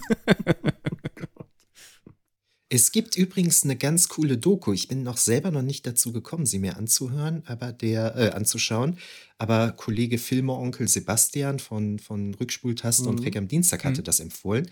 Das ist so eine Doku, die lief, glaube ich, auf Arte und da geht es um weibliche Musikpioniere, also Musikpionierinnen. Mhm. Und da kommt unter anderem hier die Bebe drin vor. Mhm. Äh, das soll sich wohl sehr lohnen, sich das anzuschauen. Also, falls es noch in der Mediathek ist oder so, ähm, können wir vielleicht in den Show Notes mal verlinken. Ja, ja das, sollten wir, das stimmt. Ich, ich habe, ähm, ja, auf der, auf der äh, DVD sind so ein paar Making-ofs und da kommt sie auch zu Wort. Und ähm, erzählt von der Zeit und man sieht Bilder und Videoaufnahmen, wie die an dem Equipment arbeiten und Monate gebraucht haben, um ein Lied herzustellen. Ja. Das, ist, das ist faszinierend, weil naja. alles ge neu gebaut werden musste. Das, es, gab genau, nichts, ja. es gab nichts, auf das sie zurückgreifen konnten. Die mussten alles von Grund auf erst erfinden und bauen an den Gerätschaften, die dafür notwendig waren. Du hast dich ja nicht mal eben an deinen Synthesizer ja. dran geschwungen. Den gab's ja nicht. Du musstest ja selber quasi zum Lötkolben greifen und äh, musstest dir das Ding erstmal, was deine Geräusche machen sollte, erstmal zusammenbauen. Das ist schon. ich ja. weiß, ein Freund von mir hat das tatsächlich irgendwann mal gemacht. Der, der war damals DJ und, ja. äh, äh, und, und, hat äh, dann für seine Auftritte hier im, im ich glaube, im Tsunami Club äh, sich so ein ja, Forbidden Planet äh, Platine zurechtgelötet und die dann im Backofen ausgehärtet äh, und hat damit seine, seine DJ-Auftritte sehr unvergesslich gestaltet. Ich fand das ziemlich cool ja. damals. Ja. ja. Mhm. Da bin ich zum ersten Mal so mit dieser Art Musik außerhalb von Forbidden Planet in Berührung gekommen. Hm. Grüße ja. an Hecke, falls er das äh, hört, was er wahrscheinlich nicht tut. Muss man wieder schauen, was aus dem geworden ist. ist. Schon lange her. Schön fand ich auch, war das in einem Trailer? Ich weiß nicht, irgendwo im Zusatzmaterial habe ich es gesehen. Da wurde Robbie the Robot ähm, als der am härtesten arbeitende Roboter Hollywoods vorgestellt, weil er halt in so vielen Produktionen mitgespielt ja. hatte. Ne? Alex hatte ja eben schon, was hast du gesagt? Twilight Zone hast du, glaube ich, gesagt. Zone, ja. ne? Der war noch in, ähm, in der, in Anführungszeichen, Fortsetzung The Invisible Boy. Also es ist keine mhm. inhaltliche Fortsetzung, sondern ein ähnliches Produktionsteam. Bei Columbo hat er in der Folge mitgespielt, bei Adams Family, bei Lost in Space, bei Gremlins. Äh, Steven Spielberg sagte, der sei die Inspiration für C3PO gewesen. Aber da sagte George Lucas ganz klar, nee, nee, das stimmt nicht. Ich habe diesen Film, der Film hat mich sehr geprägt, aber C3PO ist natürlich Metropolis. Ja. Das ist das, das ist ja klar, das sieht man ja. ja. ich hätte ja, jetzt aber, äh, eher auf R2D2 getippt. R2D2 hat von seiner, seiner Form äh, ein bisschen was, so ein, ein Miniatur-Robby äh, ohne Arme und Beine, aber dieser, diese Kuppel das stimmt. wiederum. Das stimmt. Vielleicht hat sich Spielberg versprochen mhm. in diesem, in diesem weil ich muss es richtig an, aufgeschrieben haben, weil, es, äh, ähm, weil George Lucas darauf geantwortet ja. hat und äh, weil er sagt, nee, Metropolis, dann muss er ja den Goldenen gemeint haben. Aber vielleicht hatte ja. Steven Spielberg tatsächlich drei, äh, ja, R2D2, R2D2 im Kopf. Ja. Das kann sein. Könnte sein. Was ich sehr interessant fand, war, dass der Designer, der, der äh, Robbie the Robot äh, erfunden hat, dass der vorher Waschmaschinen designt hat. also der, der, hat vorher in der Industrie gearbeitet und hat Waschmaschinen designt, was äh, auch ein schöner Sprung ist, glaube ich. ja, ich meine, so schickes 50er-Jahre-Design äh, äh sieht ja heute immer noch ganz elegant aus. Ja. Warum nicht, ne? Das ist ja auch alles recht so recht aufwendig gemacht, ne? dieser mhm. durchsichtige Kopf, ja. in den man so reingucken kann. Und ich habe es jetzt leider nicht mehr im Kopf, weil ich dieses Zusatzmaterial vor ganz, ganz langer Zeit gesehen habe. Aber ist da nicht bei Dreharbeiten auch irgendwas passiert? Irgend, irgendwer war betrunken und das Ding wäre fast zu Bruch gegangen? Oder so? Äh, der, das noch im Kopf? Der, der, ich, das habe ich auch gelesen oder, oder gehört irgendwo. Ähm, der, äh, ja, der, der Schauspieler in Anführungszeichen, der in diesem in diesem Roboter drin ge gesteckt hat, der hätte wohl fast, der wäre wohl fast damit umgekippt und den haben sie danach entlassen, weil genau, das, äh, ja. weil das so brandgefährlich wäre, wenn dieses unfassbar teure Ding umgekippt wäre, dann äh, und dann haben die gesagt, hau ab. genau, die Story hatte ich im Kopf, danke. Ja, ja. ja und ich meine, das war MGM damals und in den 50ern, die hatten die Macht, jeden einfach rauszuschmeißen. Da wird wahrscheinlich ich meine, es gab natürlich auch Schauspielgewerkschaften, äh, äh, aber ich glaube, mit denen hat sich lieber keiner angelegt. Da, das wird nur ein Statist gewesen sein, das kann ich mir schon vorstellen. der Roboter äh, war, das, das, der war Gold für die wert. Das war ja ähm, wirklich der Urroboter, mehr oder weniger, wenn man mal von diesen den Vorgängern absieht, die einfach so Blechottos waren, die dann auch immer alle gefährlich ja. wirkt, sein mussten ohne Bedrohung. Das war der erste freundliche Roboter, wahrscheinlich gewesen, wenn, wenn ich mich jetzt nicht irre. Ja, und, vor allen Dingen ist ja. Ja. Entschuldigung. Und cool ist ja auch, ähm, das ist ja, glaube ich, sein erster Auftritt gewesen. Mhm. Der wird aber schon in diesem ersten Auftritt im Vorspann ganz normal aufgeführt wie ein Schauspieler. Robbie the hm, Robot. Ja. Steht einfach auch so auf, Vorspann. Auch auf Filmplakaten cool. teilweise, wo man dann äh, die, die Namen der drei Hauptdarsteller alle groß fett gedruckt und dann unten drunter hat man aber auch in gleicher Schriftgröße auch fett gedruckt Robbie the Robot mit drauf gehabt. Ah, ja. Das äh, ist cool. das fand ich schon sehr schön. Und ähm, was ich auch ge gelesen habe, ist, dass ähm, so ein Punkt, der an diesem Roboter, ich habe ja eben gesagt, der ist noch so ein bisschen, der sieht nach 50er aus, aber was ihn von anderen Robotern der Zeit abhebt, ist, dass man diese, wirklich diese mechanischen arbeitenden Teile sieht. Durch diesen, durch mhm. diesen durchsichtigen Kopf, durch dieses Glas quasi, sieht man ja wirklich irgendwie, man, man, äh, man hat schon durchaus das Gefühl, da ist irgendwie Elektronik drin, da ist irgendwas drin, da sind, da sind mechanische Teile drin, die arbeiten. Und das hast du halt teilweise vorher bei anderen Robotern nicht gehabt. Die waren dann halt einfach nur Blechbüchsen. Mhm. Er ist nachher bei diesem nervigen Typ bei Battlestar Galactica, ne, der immer zu ihren Diensten, zu ihren Diensten, der dem Balta dient. Wisst ihr noch, der mit dem so ein rosa Kopf irgendwie, so ein Oberzylone. Ja. der hat dann auch so einen Kopf, in den man so reingucken kann. Ah, okay. Es ist ewig ja, lange her, ich habe sie mal gesehen, ja. ja. Aber ich habe es auch gerade noch mal hier ähm, stehen. Robbie the Robot hat im, in der Konstruktion 100.000 äh, bis 125.000 äh, US-Dollar gekostet. Das äh, ist das zu der stimmt. Zeit, glaube ich, Inflation draufgerechnet. Das ist schon ja. eine Stange. ja, ja, das stimmt. Nicht schlecht. Auf jeden Fall. Auf jeden also kein Wunder, dass man den noch ein paar Mal wiederverwendet hat. Ähm, eine Sache gibt es noch ähm, inhaltlich zu nennen. Das mache ich aber jetzt ganz, ganz, ganz, ganz, ganz kurz, weil Schleichwerbung, Schleichwerbung, Schleichwerbung. Da habe ich schon mal mit Raphael von Jules Verne's Erben in meinem Podcast fantastischeantike.de äh, eine ganz ausführliche Sendung zugemacht ähm, diese ganze Story von dem Film, die wir gerade so besprochen haben, das ist so im Groben eine ganz grobe Adaption von Shakespeares The Tempest, der Sturm. Das ja, wollte da ich so auf jeden Fall noch ansprechen, das habe ich nicht vergessen. das müssen wir auch nicht ganz kurz machen. Äh, äh, Raphael hatte das damals ultra ausführlich gemacht, weil er unser Shakespeare-Experte damals war. Ich muss das ein bisschen kurz machen. Ich, ich fasse es ja, mal zusammen ja, und dann ja, könnt, könnt ihr es ein bisschen, weil ähm, das ist halt da auch, dass äh, bei Shakespeare dann eben auch Vater und Tochter alleine mhm. für etwa 20 Jahre auf so einer Insel leben. Ne, also Dr. Morbius ist dann so gesehen der Prospero und Astera als Miranda. Robbie, der Roboter, Roboter, Roboter, Roboter ist quasi dann der freundliche Geist Ariel. Die Tochter verliebt sich in einen jungen äh, Kapitän, der halt äh, durch, ja, durch den Sturm da, da irgendwie auf diese Insel kommt und so weiter. Wir haben einen besoffenen Koch, der sich mit dem äh, Diener dann eben ähm, ähm, ähm, besäuft und so, also wie der versoffene Koch auf dem Raumschiff dann Ach, sein Alkohol ja. von, ne, also das, das ist schon, ähm, das ist schon recht spannend. Ne? Also es ist natürlich eine recht lose Adaption, das ist aber das Grundmuster, ja. das Grundmuster, das stimmt schon. Ne? Und ähm, Dazu kommt noch, dass dieses Schiff, das halt ursprünglich auf diesem Planeten gelandet ist, die Bellerophon, die heißt natürlich auch nicht zufällig so, ne? Das ist ein Sohn des Poseidon, ein Halbgott und, und mhm. Held, der hat die Chimera getötet und der ist dann irgendwann größenwahnsinnig, ne? also das Thema unseres Films geworden und mhm. ist mit Pegasus einfach so auf den Olymp geflogen. Und hat Zeus gedacht, was macht er da? Ne? Hat eine Bremse geschickt, dass die Pegasus sticht. Und dann ist Bellerophon halt äh, von Pegasus runtergefallen und war dann für den Rest seines Lebens eben, ähm, ja, ja, körperlich behindert, kann man, denke ich, sagen, so, ne? Und ist so halt für seinen außergewöhnlichen ähm, Hochmut bestraft worden. Na, das ist, das ist definitiv kein Zufall, dass, dass das Schiff nach dem benannt ist. Und ähm, der ganze Film, der ist auch sehr schön nach der Tragödientheorie des Aristoteles in die unterschiedlichen Teile ähm, gegliedert. Und wahrscheinlich hängt auch damit zusammen, dass im, Ödi äh, dass im Ödipus, sag ich, und dass im Dr. Morbius auch so eine kleine Portion Ödipus mit drin steckt, weil ich glaube, Aristoteles führt als Beispiel ständig Ödipus an.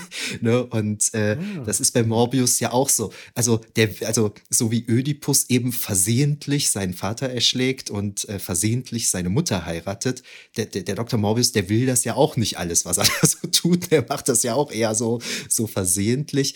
Und äh, aber die Hauptverbindung zu Ödipus Ödipus ergibt sich natürlich über Freud, ganz klar. Ne? Also das hatten wir bisher noch gar nicht so gesagt. Dieses, dieses It, dieses Unterbewusstsein. Mhm. Ne? Also ähm, die Drehbuchautoren, die waren ja ganz offensichtlich ganz klar von, von, von Sigi Freud äh, inspiriert. Ja. Und auch dadurch ergibt sich natürlich wieder die Connection zu Ödipus dann.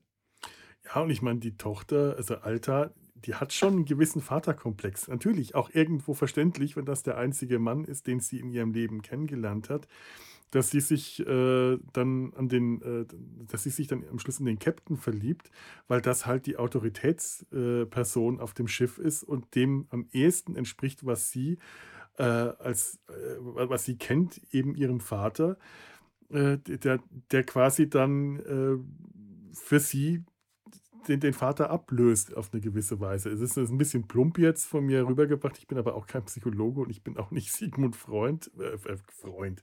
Jetzt habe ich selber diesen blöden äh, Freud. Blöden den freundlichen Versprecher. Die, Versprecher, die freundlichen Versprecher. Ehrlich. Ähm, das Jetzt weiß ich auch nicht, wo ich hin wollte. Jetzt bin ich vom Weg ich, ich, ich, ich greife mal gerade auf, ja, was du gesagt hast. Vielleicht fällt es dir dann wieder ein. Und äh, also ich finde auch mit manchen Filminterpretatoren und Interpretatorinnen und so, ist da auch, da sind so ein bisschen die Pferde durchgegangen, weil mhm. ähm, dass das Ganze mit Freud zusammenhängt und so, das ist ja klar, ne, dass da eine Portion Ödipus mit drin ist, ist auch klar. Aber das hat dann manche Kritikerinnen und Kritikern auf die Idee gebracht, dass da irgendwie so eine Inzest-Story läuft.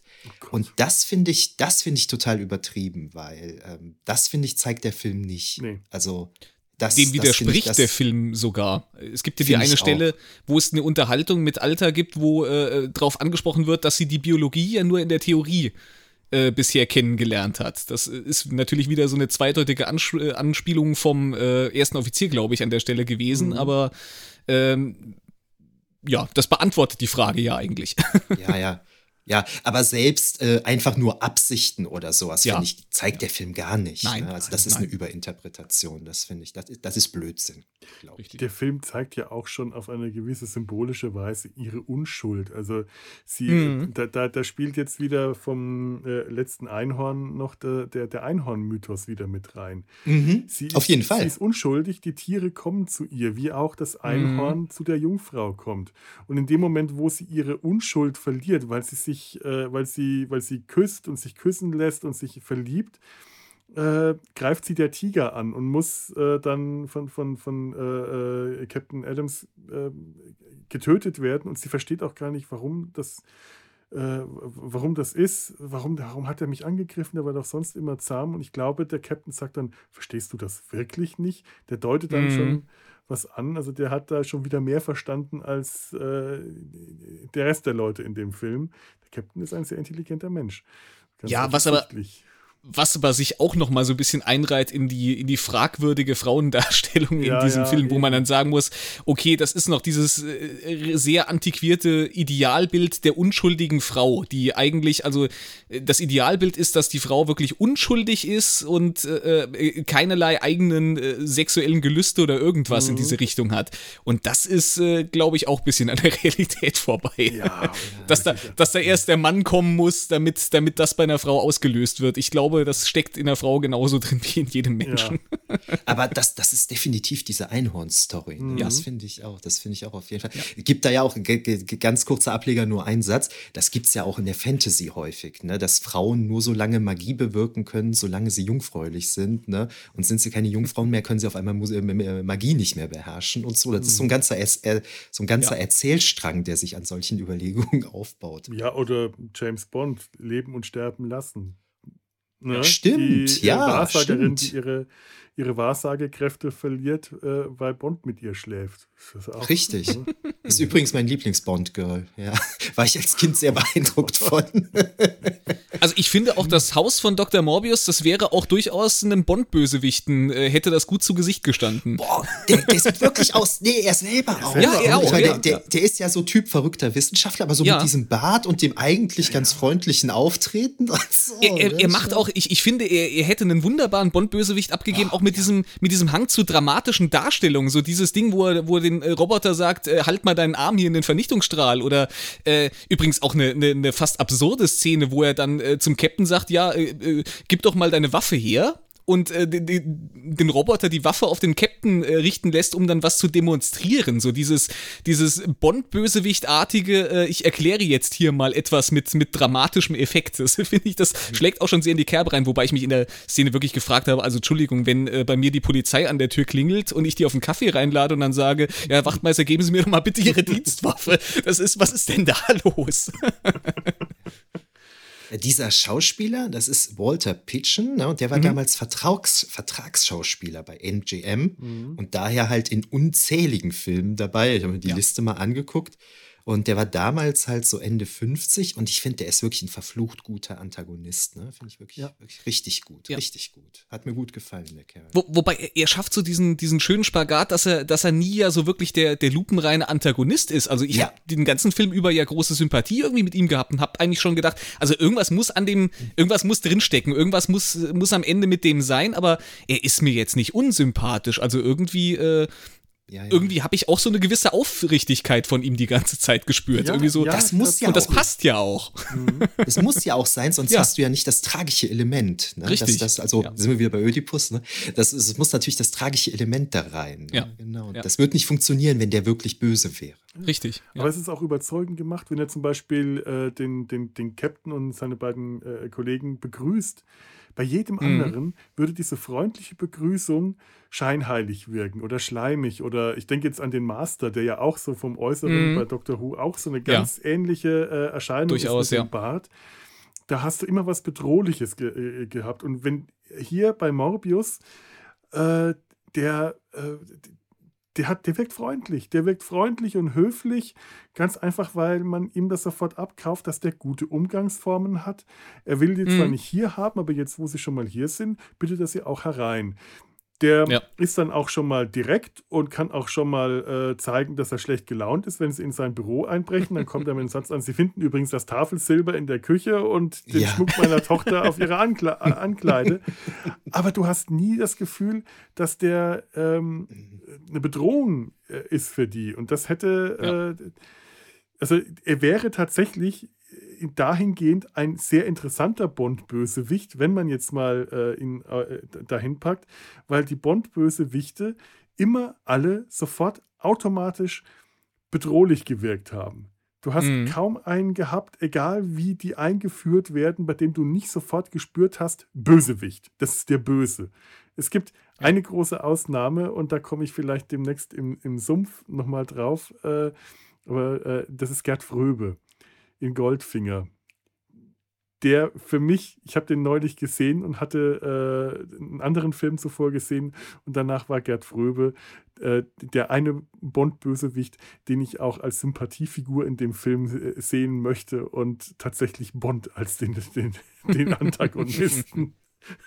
seitdem wahrnehme. Hat aber ich hab, bei dem Film auch noch einen anderen Grund. Ich habe kürzlich noch irgendeinen Podcast gehört, das waren wahrscheinlich im Geheimdienst ihrer Majestät, das um Bond ging. Und Im, da fand ich Gehörgang ganz ihrer Majestät. Äh, Entschuldigung, ja. genau, im Gehörgang ihrer, äh, ihrer Majestät.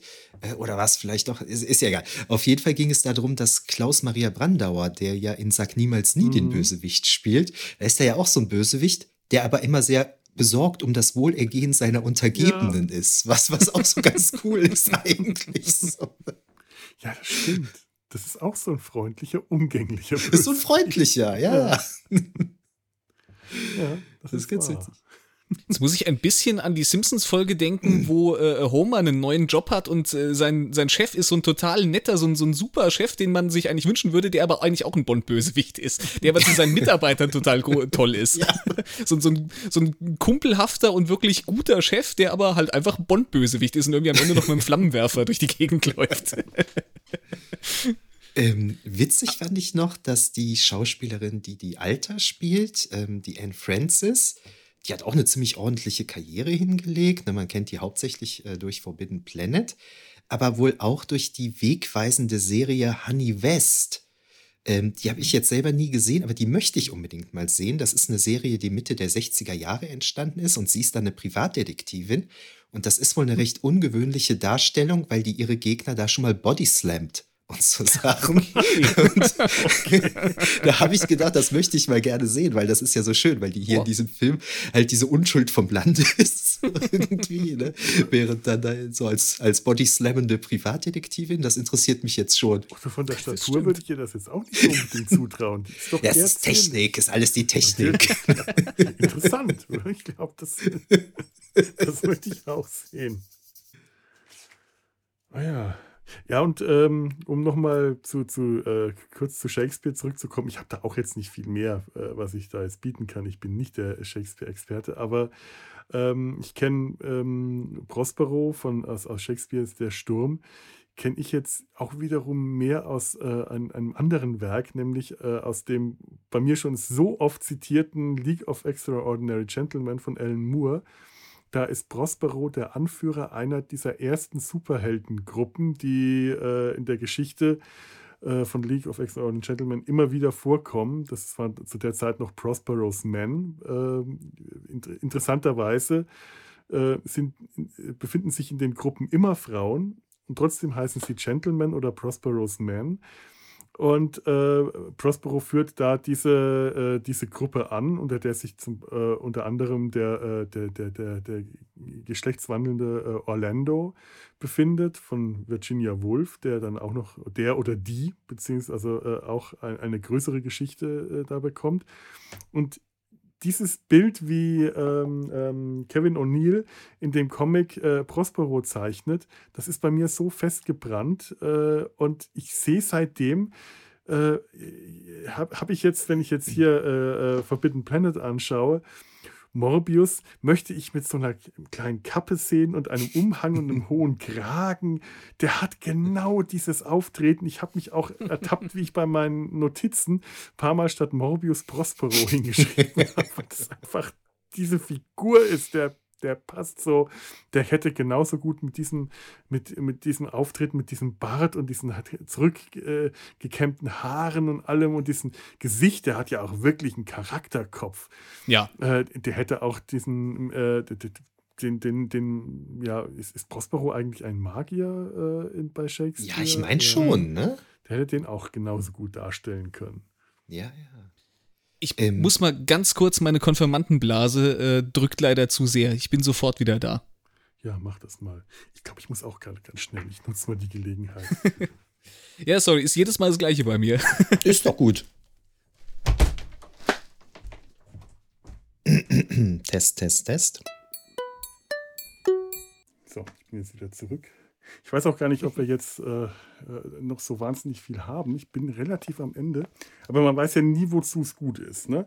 Kann ja sein, mhm. dass uns jetzt noch stundenlange äh, weitere Dinge einfallen. Also ist es ganz gut, wenn man da mal der Notdurft frönt. Ich habe mittlerweile, also so wenn ich, wenn ich zwei Stunden äh, zum, zum Podcasten gesessen habe, dann ist irgendwann bei mir der Punkt erreicht, da, da geht's nicht mehr. Ich versuche mich schon immer zurückzuhalten beim Trinken, aber.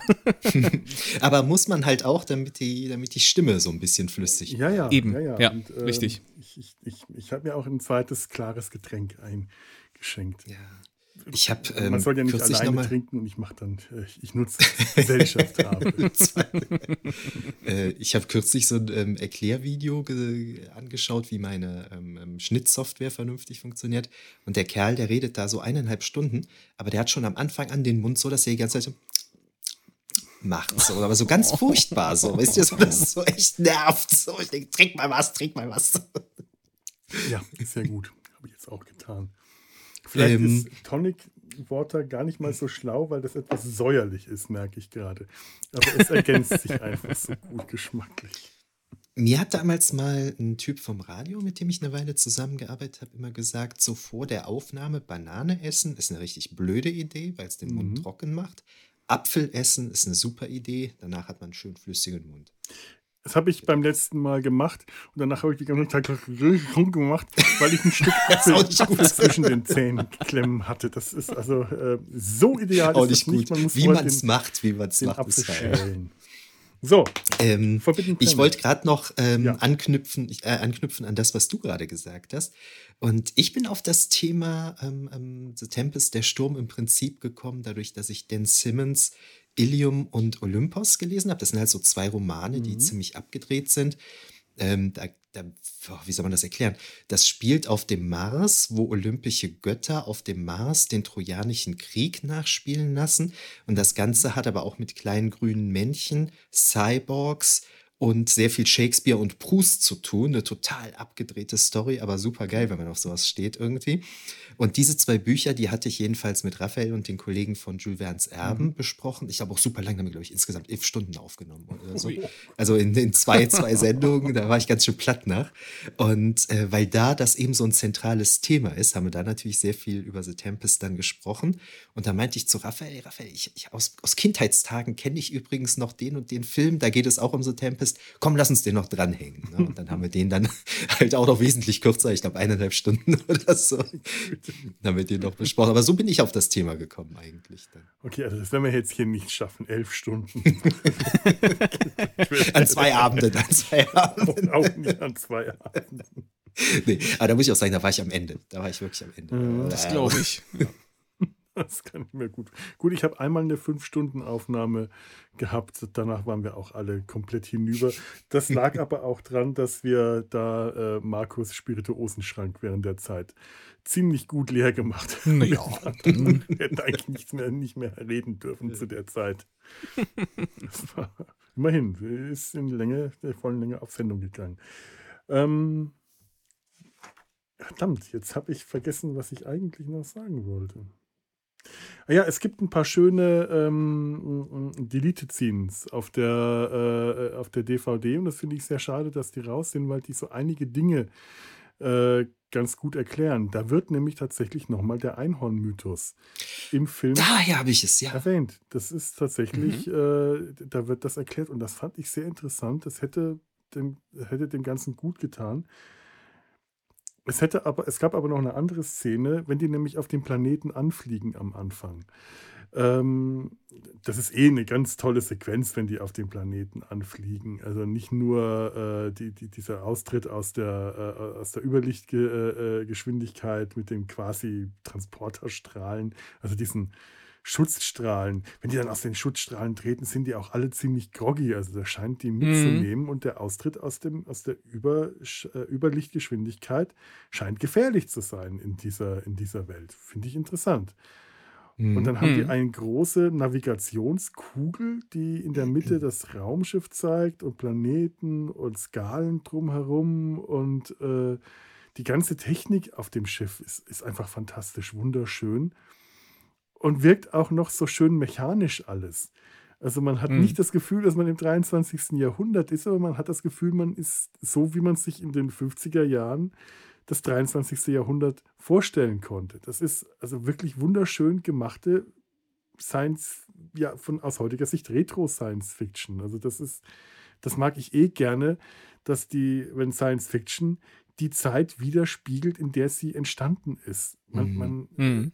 Das, das, das Ganze hat auch was von einem U-Boot. Das hatten wir neulich im, im Sumpf auch bei Unternehmen Petticoat, dass die äh, Enterprise NX1 aus, äh, aus Archer, die Archer Enterprise, auch sowas von einem U-Boot hat. Und dieses Raumschiff hat definitiv innen was von einem U-Boot. Das hat zwar nicht die Form, aber es hat diese beengten, diesen beengten Raum, diese Luken, die sich, äh, mit, die sich die aufklappen und mit, äh, mit, mit, mit einer Kurbel zudrehen lassen. Die Mannschaft schläft direkt neben dem Kommandoraum. Die Mannschaft hat keine eigenen Räume, sondern die Pritschen, die sind direkt neben dem Kommandoraum und da ist auch der Eingang von der Ein äh, Einstieg von der Eingangsluke. Also das sind mhm. sehr beengte Raumverhältnisse. Wobei aber nach oben hin sehr offen. Also du hast da, du hast da ja irgendwie, äh, ich, ich meine fast, man sieht noch irgendwie eine zweite mhm. Etage oben drüber. Du hast nach oben scheinbar in dieser Kuppel von diesem UFO, nach oben hin hast du Platz, in der, in der Breite nicht ja. so wirklich. Ja, stimmt. Ich frage mich auch, was dann da oben ist, aber irgendwo muss ja auch noch, ja. muss es ja auch noch weitere Räume geben. Den Maschinenraum, es muss äh, die, die, die mhm. Schiffsküche, obwohl die, äh, wenn die dem entspricht, was auf einem U-Boot eine Küche war, man hat das bei Unternehmen Petticoat gesehen, reicht eine, eine Kochnische. 19 äh, Leute zu ver, äh, versorgen, ist zwar ein Haufen Arbeit, aber da wird es keine raffinierten Gerichte gegeben haben. Der, äh, eine Kochplatte für einen großen Topf mit Eintopf dürfte wahrscheinlich gereicht haben für dem, was, was die da zu essen bekommen haben. Ähm, es ist, es wirkt, man, man hat so das Gefühl, dieses ähm, ähm, Raumschiff die sind irgendwo auf einem Entwicklungs... Ähm, ähm, die haben sich irgendwie, irgendwas muss sich da zurückentwickelt haben. Man, man hat das Gefühl, die Bellerophon, die da 20 Jahre vorher unterwegs war, man sieht sie zwar nie, aber irgendwie stelle ich mir die größer vor. Stelle ich mir die, ähm, ich stelle die mir so vor wie beim Schwarzen Loch. Die, die, die, die, die, ist das das große Schiff? Ist das die Cygnus?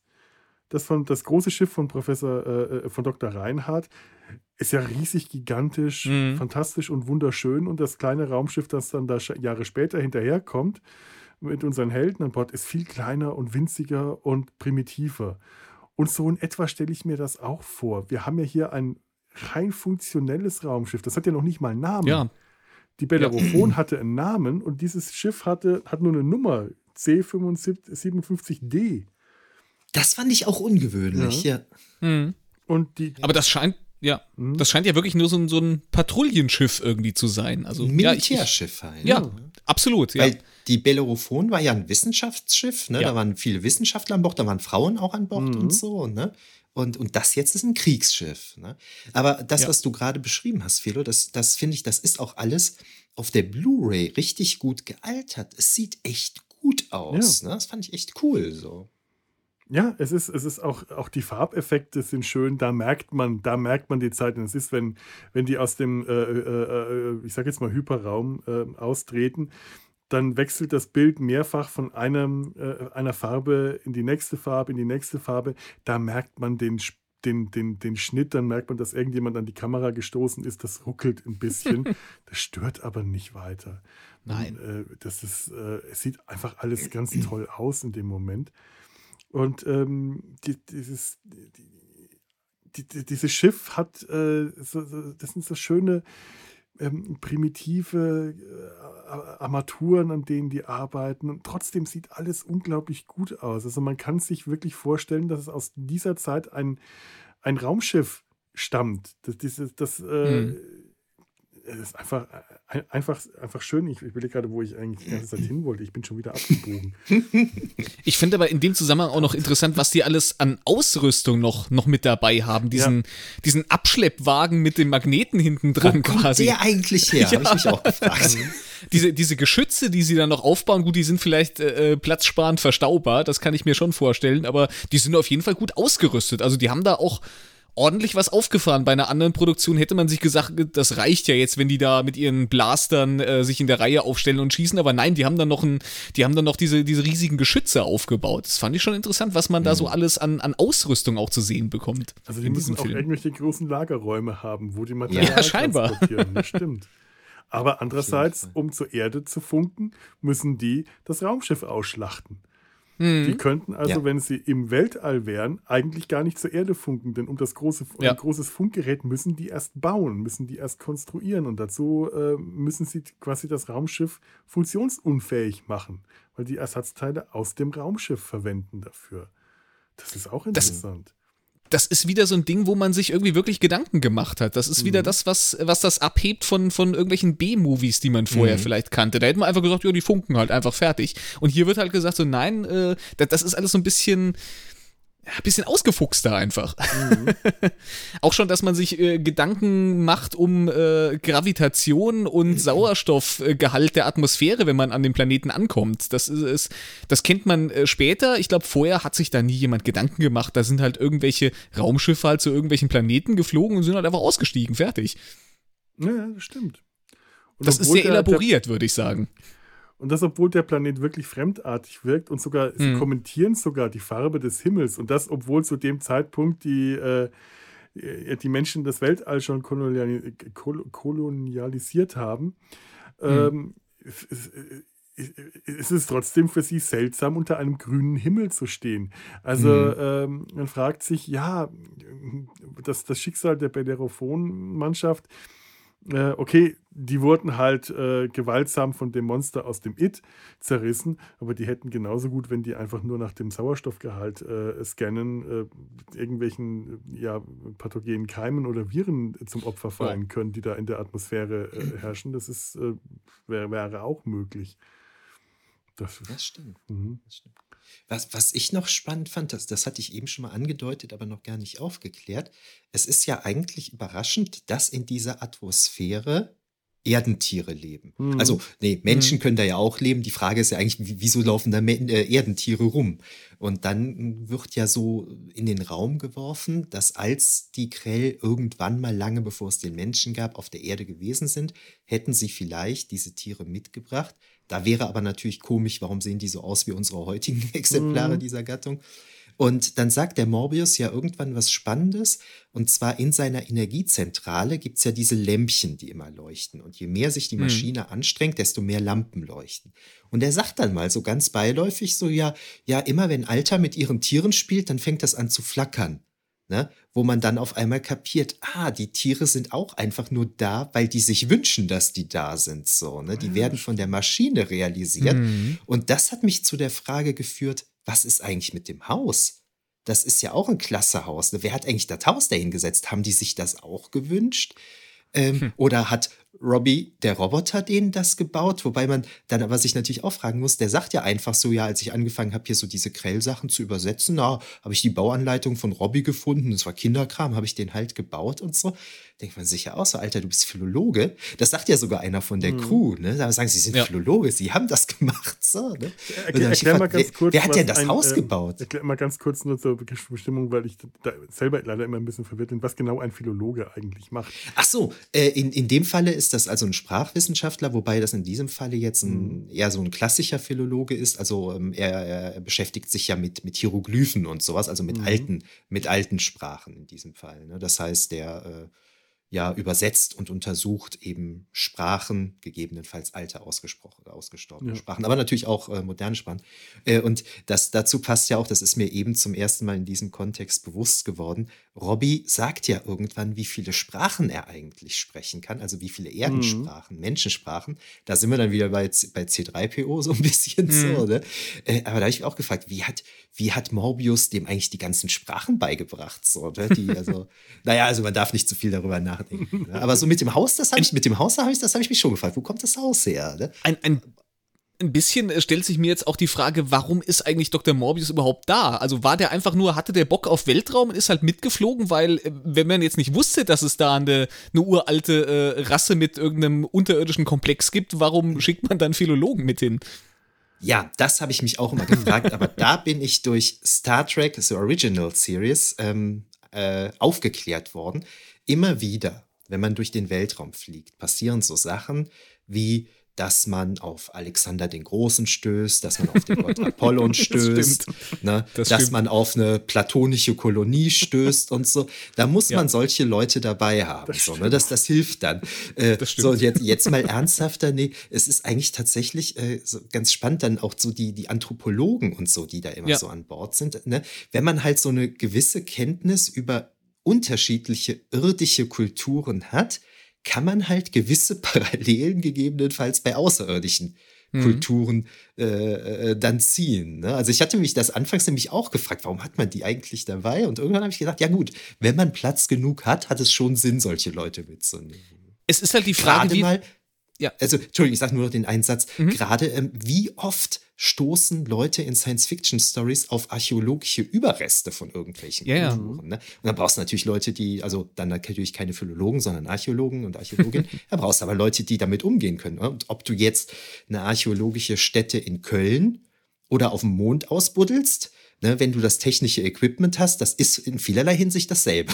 ansonsten so. Ist zumindest ein guter Anfang, ja. Ja, ja es ist natürlich ja. die Frage, wir wissen zu wenig um, über dieses Universum natürlich. Wir können jetzt nicht sagen, ist das ein Universum, bei dem man auf jedem Mond über eine alte Ruine äh, stolpert und bei jedem zweiten Planeten über äh, ein Alien of the Week äh, äh Gesellschaft? Oder ist das äh, ein Universum, wo halt einfach die Menschen bereisen und hier und da mal eine Kolonie anfangen oder sowas. Das, mhm. äh, ist ja beides möglich, das wissen wir einfach nicht. Also wir mhm. können, können hier ja nicht ableiten, wie verbreitet in diesem Universum Aliens sind.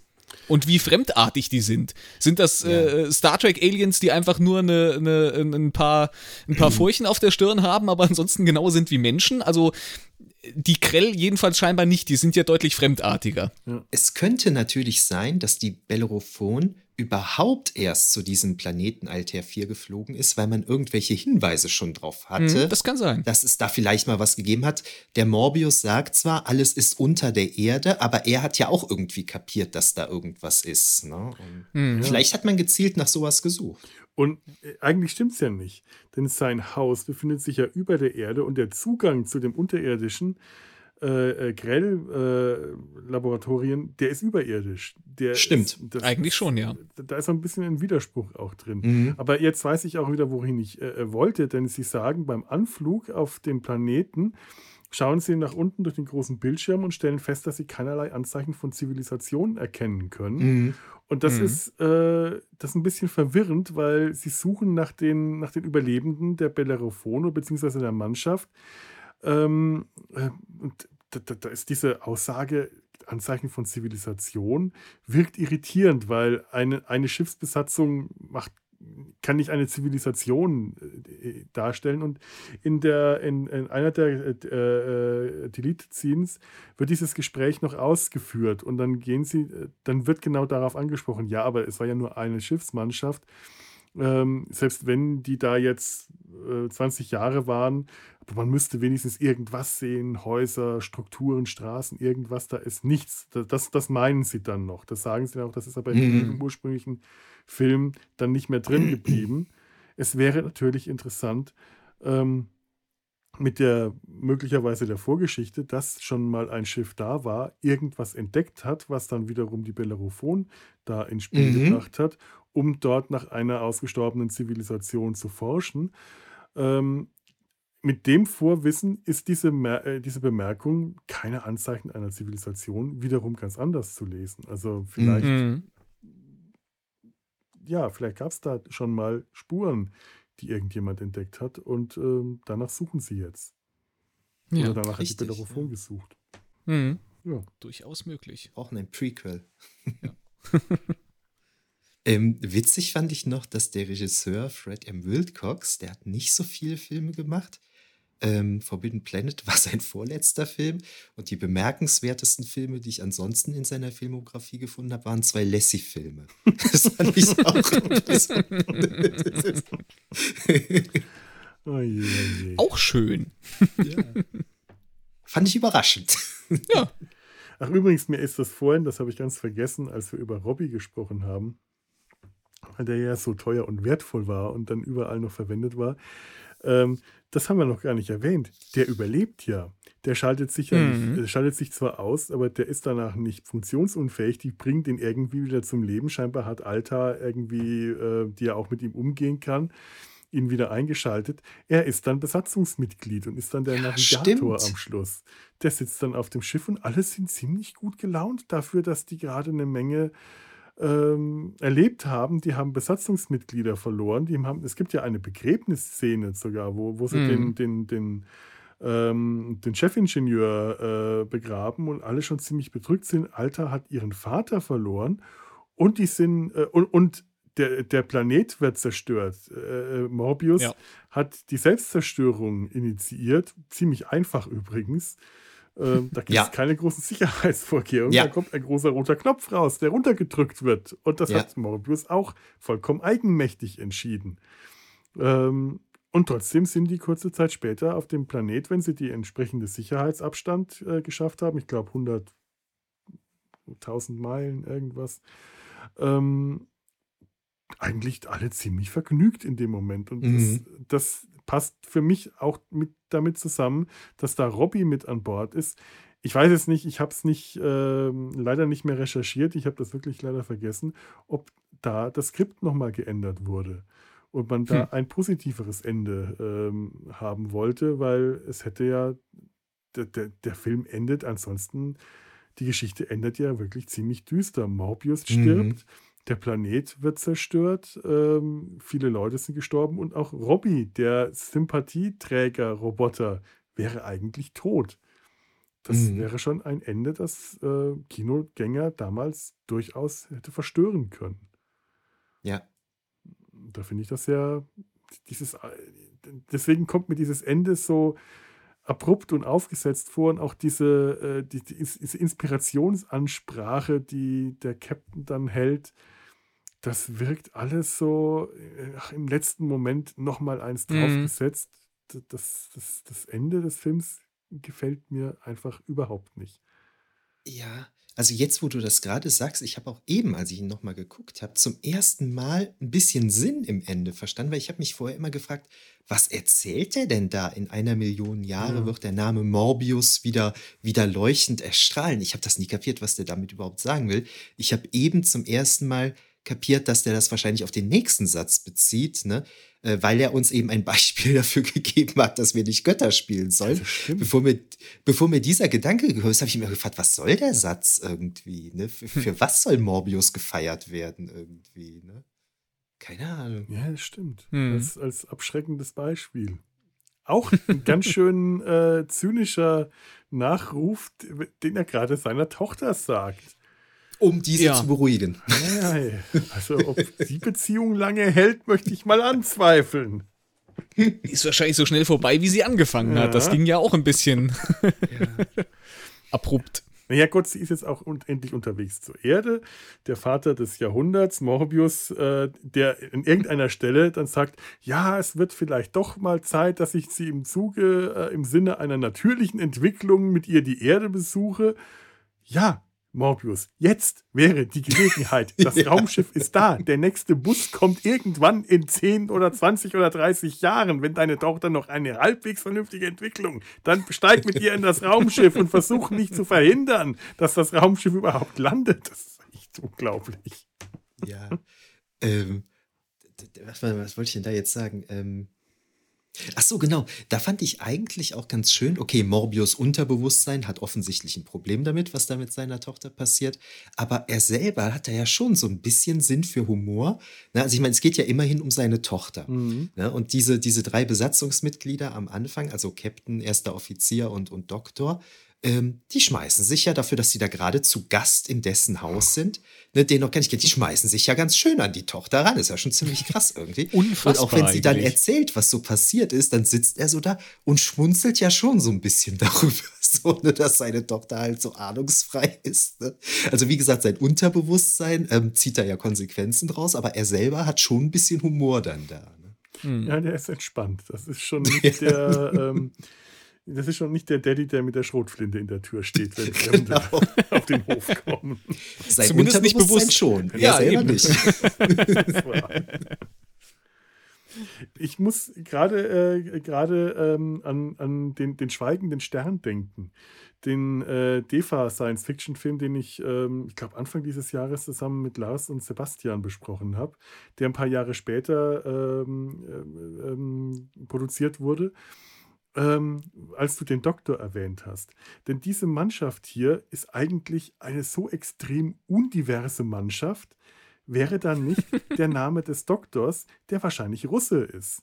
Ich habe mhm. äh, Ostrov, glaube ich. Äh, mhm. Das, das ist schon irgendwie bemerkenswert für die Zeit, dass das nicht eine rein amerikanische oder rein westliche Mannschaft ist. Die Namen der anderen erfährt man ja außer dem, dem ersten Offizier und dem Captain nicht. Äh, dass da ein Russe mit an Bord ist, dürfte zu Zeiten des Kalten Kriegs schon eine äh, ziemliche äh, bemerkenswerte Sache gewesen sein und auch halt auch so der Vorläufer später zu der deutlich diverseren Mannschaft, die wir an Bord der Enterprise ähm, zu sehen bekommen haben. Aber wenn ich mir dann anschaue, was der Schweigende Stern, was die DEFA-Produktion aus Anfang der 60ern gemacht hat, das war eine wirklich durch und durch diverse Mannschaft. Da war nicht nur eine Frau mit an Bord, es waren wirklich ähm, Personen aus äh, sehr vielen verschiedenen Ländern. Es war ein Afrikaner dabei, es waren zwei Asiaten dabei, es war ein, ein Russe, ein Deutscher und ein Amerikaner an Bord. Ähm, was der Schweigende Stern äh, nicht hatte, äh, waren interessante zwischenmenschliche Beziehungen. Die haben in dem Film hm. einfach, die waren nicht da. Das hat der, der, der Schweigende Stern nicht gekonnt. Also da haben wir hier deutlich unter, größeres Unterhaltungspotenzial, Potenzial, was das Zwischenmenschliche angeht. Und da sind dann wenigstens auch hier passieren Romanzen. Wenn die auch noch so Grinch-worthy sind, ist das im Schweigenden Stern schlichtweg uninteressant. Und auch äh, im Schweigenden Stern hat man etwas, die Farbgebung in dem DEFA-Film ist viel freundlicher und viel optimistischer und viel bunter, ähnlich wieder wie in Star Trek, wo die Uniformen alle bunte Farben haben, während hm. wir hier graue Einheitsuniformen haben. Also diese Invasionstruppe, die da mit, dem, mit der fliegenden Untertasse ankommt, die haben auch alle ähm, Uniformen, wie wir sie später bei Star Wars wieder, äh, wiederfinden. Nicht mhm. die weißen äh, Sturmtruppen, sondern die grauen Uniformen. So sehen die mhm. aus, auch mit den Kappen und allem. Äh, das, das Stimmt. keine, ja. keine freundliche, diverse Mannschaft. Das ist das Militär, das da gerade anrückt. Das ist schon ja. der Feind in dem Moment. Äh, und, ja. und Morbius bezeichnet die ja auch als ja, also eine Invasion, die über seinen Planeten hereinbricht. Finde ja. ich schon bemerkenswert. Krass. Äh, bei mir hat es gerade gebimmelt, als du sagtest, dass der Name ja sich russisch anhört. Da habe ich gar nicht so drüber nachgedacht. Weil einer der ursprünglichen Ideenhaber des Films, das waren ja äh, Irving Block und Alan Adler. Und dieser Alan Adler, der hat nur eine ganz kurze Karriere hingelegt, weil der der McCarthy-Ära zum Opfer gefallen ist. Oh.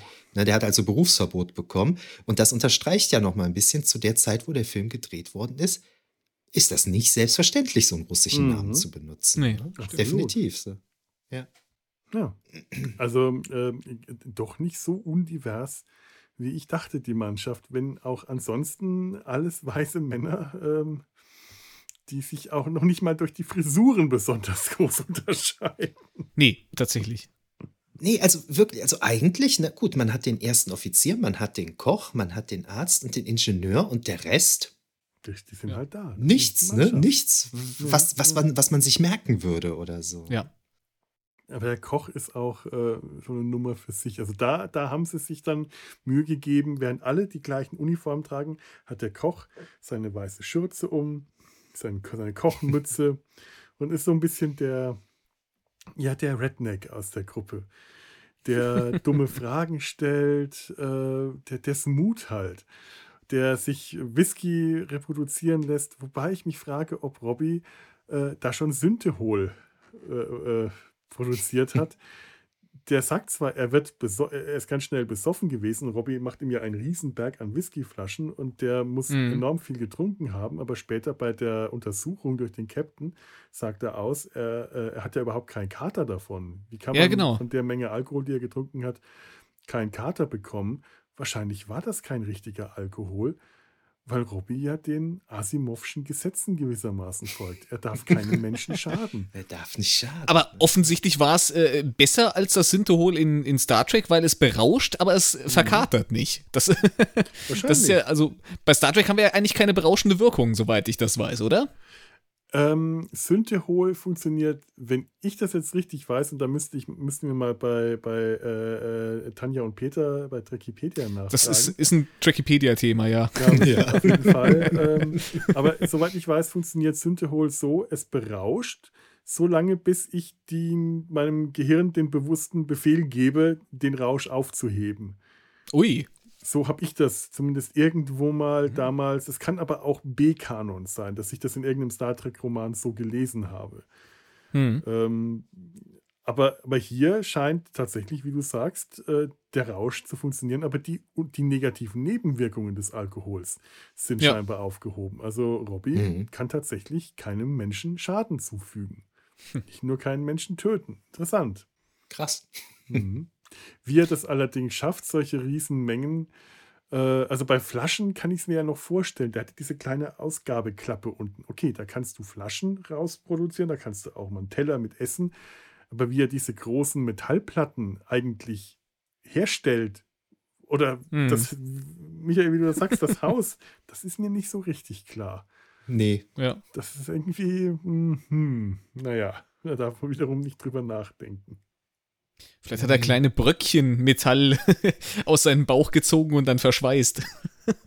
ja, gut, stimmt. Er kann ja auch Strahlen abschießen. Er kann mit, äh, äh, mit, mit Strahlen die, die, die, die Strahlenpistolen von äh, der, der, Mannschaft ähm, ähm, deaktivieren. Also kann er unter Umständen auch äh, einzelne Metallteile zusammenschweißen. Das dürft, so dazu dürfte er in der Lage sein. Das ist vielleicht, äh, ja. Vielleicht gibt es auch einfach noch gibt es noch quasi den, den großen Indu äh, Industriereplikator, den wir nicht gesehen haben, der quasi mhm. die große Ausgabe von dem ist, was, was Robbie eingebaut hat, äh, aber dann eben für größere Dinge einfach benutzt oh, wird. Das wäre möglich, ja. Ja. Und er kann mit seinen Strahlen auf Affen schießen. Das fand ich irgendwie ja. eine drollige Szene. Ich frage mich nur, was sie mit dem armen Affen gemacht haben, dass der, der da auf den Tisch klettert und sich ein, äh, irgendeinen äh, Apfel oder eine Orange nimmt und Robby schießt den dann mit so einem Strahl, der scheinbar harmlos war, den Affen erschreckt hat, weg und der Affe spritzt wirklich so zur Seite, so ein kleines mhm. Äffchen. Und ich frage mich, haben die da mit Wasser auf den gespritzt oder was haben die da gemacht? Haben die dem vielleicht einen kleinen Stromschlag verpasst? Weil ich meine, damals wäre das schon möglich. Ich, da dürfte man. Äh, ich ja. so, ich habe ich hab keinen Hinweis gesehen, bei der Produktion dieses Filmes kamen keine Tiere zu Schaden. Mhm. der Tiger wurde ja auch einfach in Strahlen aufgelöst. Wunderschöner, wunderschöner Effekt. Ja. Der wird wirklich ja in, in, in, in, in schwebende Flammen aufgelöst. Hm. Ja. Ganz fantastisch schön. Toll. Das, ja. das habe ich geliebt. Sowas hat man später, sonst verdampft oder verstrahlt das einfach oder glüht und löst sich auf oder brutzelt, aber der, das hat was Poetisches, das hat was Künstlerisches, wenn dieser Tiger äh, äh verstrahlt wird, weggestrahlt wird. Toll auch nur diese Waffen, äh, das habe ich vorhin schon gemeint, das, das wirkt nicht wie Science Fiction, das wirkt halt gezeichnet, wenn der Captain auf ja. die Stahltür schießt, dann hast du nicht irgendwie einen Strahl, der da drauf geht und macht, sondern das sprotzt so. Schripp, schripp, schripp, spritz, spritz, spritz. Und das, das ist so, als ob da so die Strahlen fast schon flüssig werden, wenn die, wären, wenn die auf, den, äh, auf diese Tür auftreffen. Das finde ich ganz, ganz wunderschön süß. Das ist nicht unbedingt Laserstrahlen, aber ich finde es toll. Es gefällt hm, mir. Ja.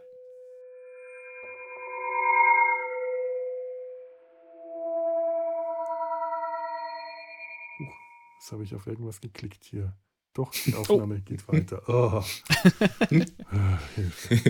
ich möchte noch kurz ein Zitat herausstellen und möchte wissen, ob nur ich komische Gedanken habe oder ob das wirklich schmutzig klingt, was der Roboter zwischendurch einmal sagt. Denn äh, in einer Szene ähm, drückt Alter quasi dreimal die, die Klingel, um den Roboter zu rufen. Der kommt erst nicht und als er kommt, sagt er dann, äh, sorry, Miss, I was giving myself an oil job. Ja. und ich finde, das hört sich irgendwie falsch an. oh mein Gott, jetzt hab. Okay, Jetzt habe ich auch Gedanken. Also ich muss. Ich, ich weiß nicht, ob es an mir liegt, aber. Nee, also Alex, ich hatte denselben Gedanken. Es gibt Pornografie zu allem. Äh, Regel, äh, wie heißt das? Rule, äh, schon ja. so. Ich möchte jetzt nicht danach googeln, aber.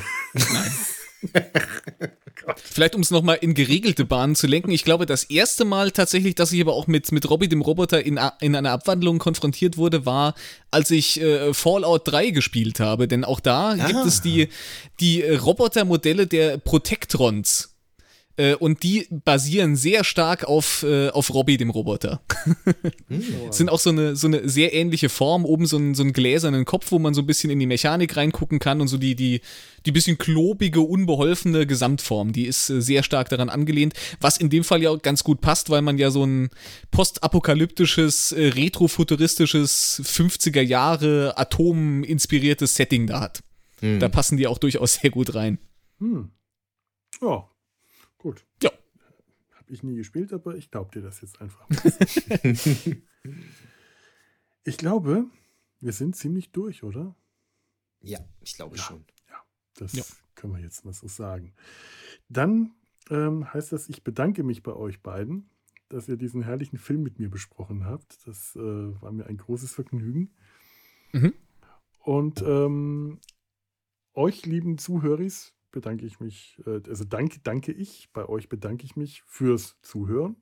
Also wir reden, ihr hört zu perfekte Aufgabenteilung. Wenn ihr jetzt noch eine weitere Aufgabe übernehmen wollt, eine neue, dann hinterlasst Kommentare oder schreibt uns eine E-Mail.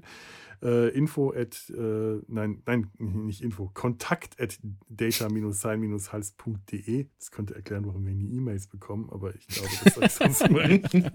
Oder äh, äh, ja, at www.data-sein-hals.de Kommentare hinterlassen. Oder Twitter, Facebook, Instagram. In der Regel funktioniert Twitter am besten. Da kriegen wir am meisten mit. Und es würde mich interessieren, ob ihr den Film auch kennt, was ihr davon haltet oder was euch sonst noch so, so Schönes dazu einfällt. Und wir sind damit jetzt durch. Und ähm, lebt prosper und oh, live long and prospero. Bah, der ist mir jetzt gerade in diesem Moment eingefallen. Sehr schön. Tschüss. Tschüss. Tschüss.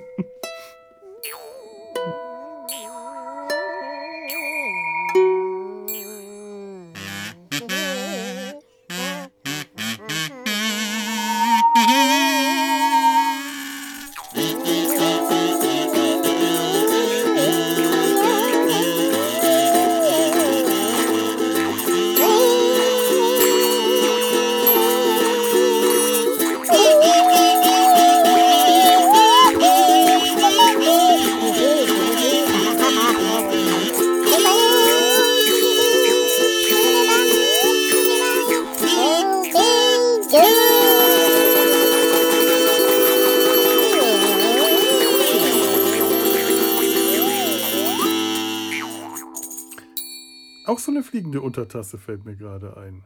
Stimmt. Die ja. Orion. Hm. Ja. Und auch eine diverse Crew, zumindest auf dem Papier. Nein, eine Frau. Die Frau war wenigstens wirklich eine Frau. Stimmt, sogar zwei. Oder die, Fra die zwei Frauen, ja stimmt, gab ja zwei. Mario De Monti, der italienischste aller Italiener. Oh Gott. Ja, und der, der eine, der ein Asiate war, wo ich, äh, bis ich irgendwann mal gelesen habe, dass der ein Asiate war, das gar nicht gemerkt habe. Oh Gott, stimmt, ja. Äh, äh Atan Shubashin. At Atan, ja, genau. Ja. Oh Gott, ja.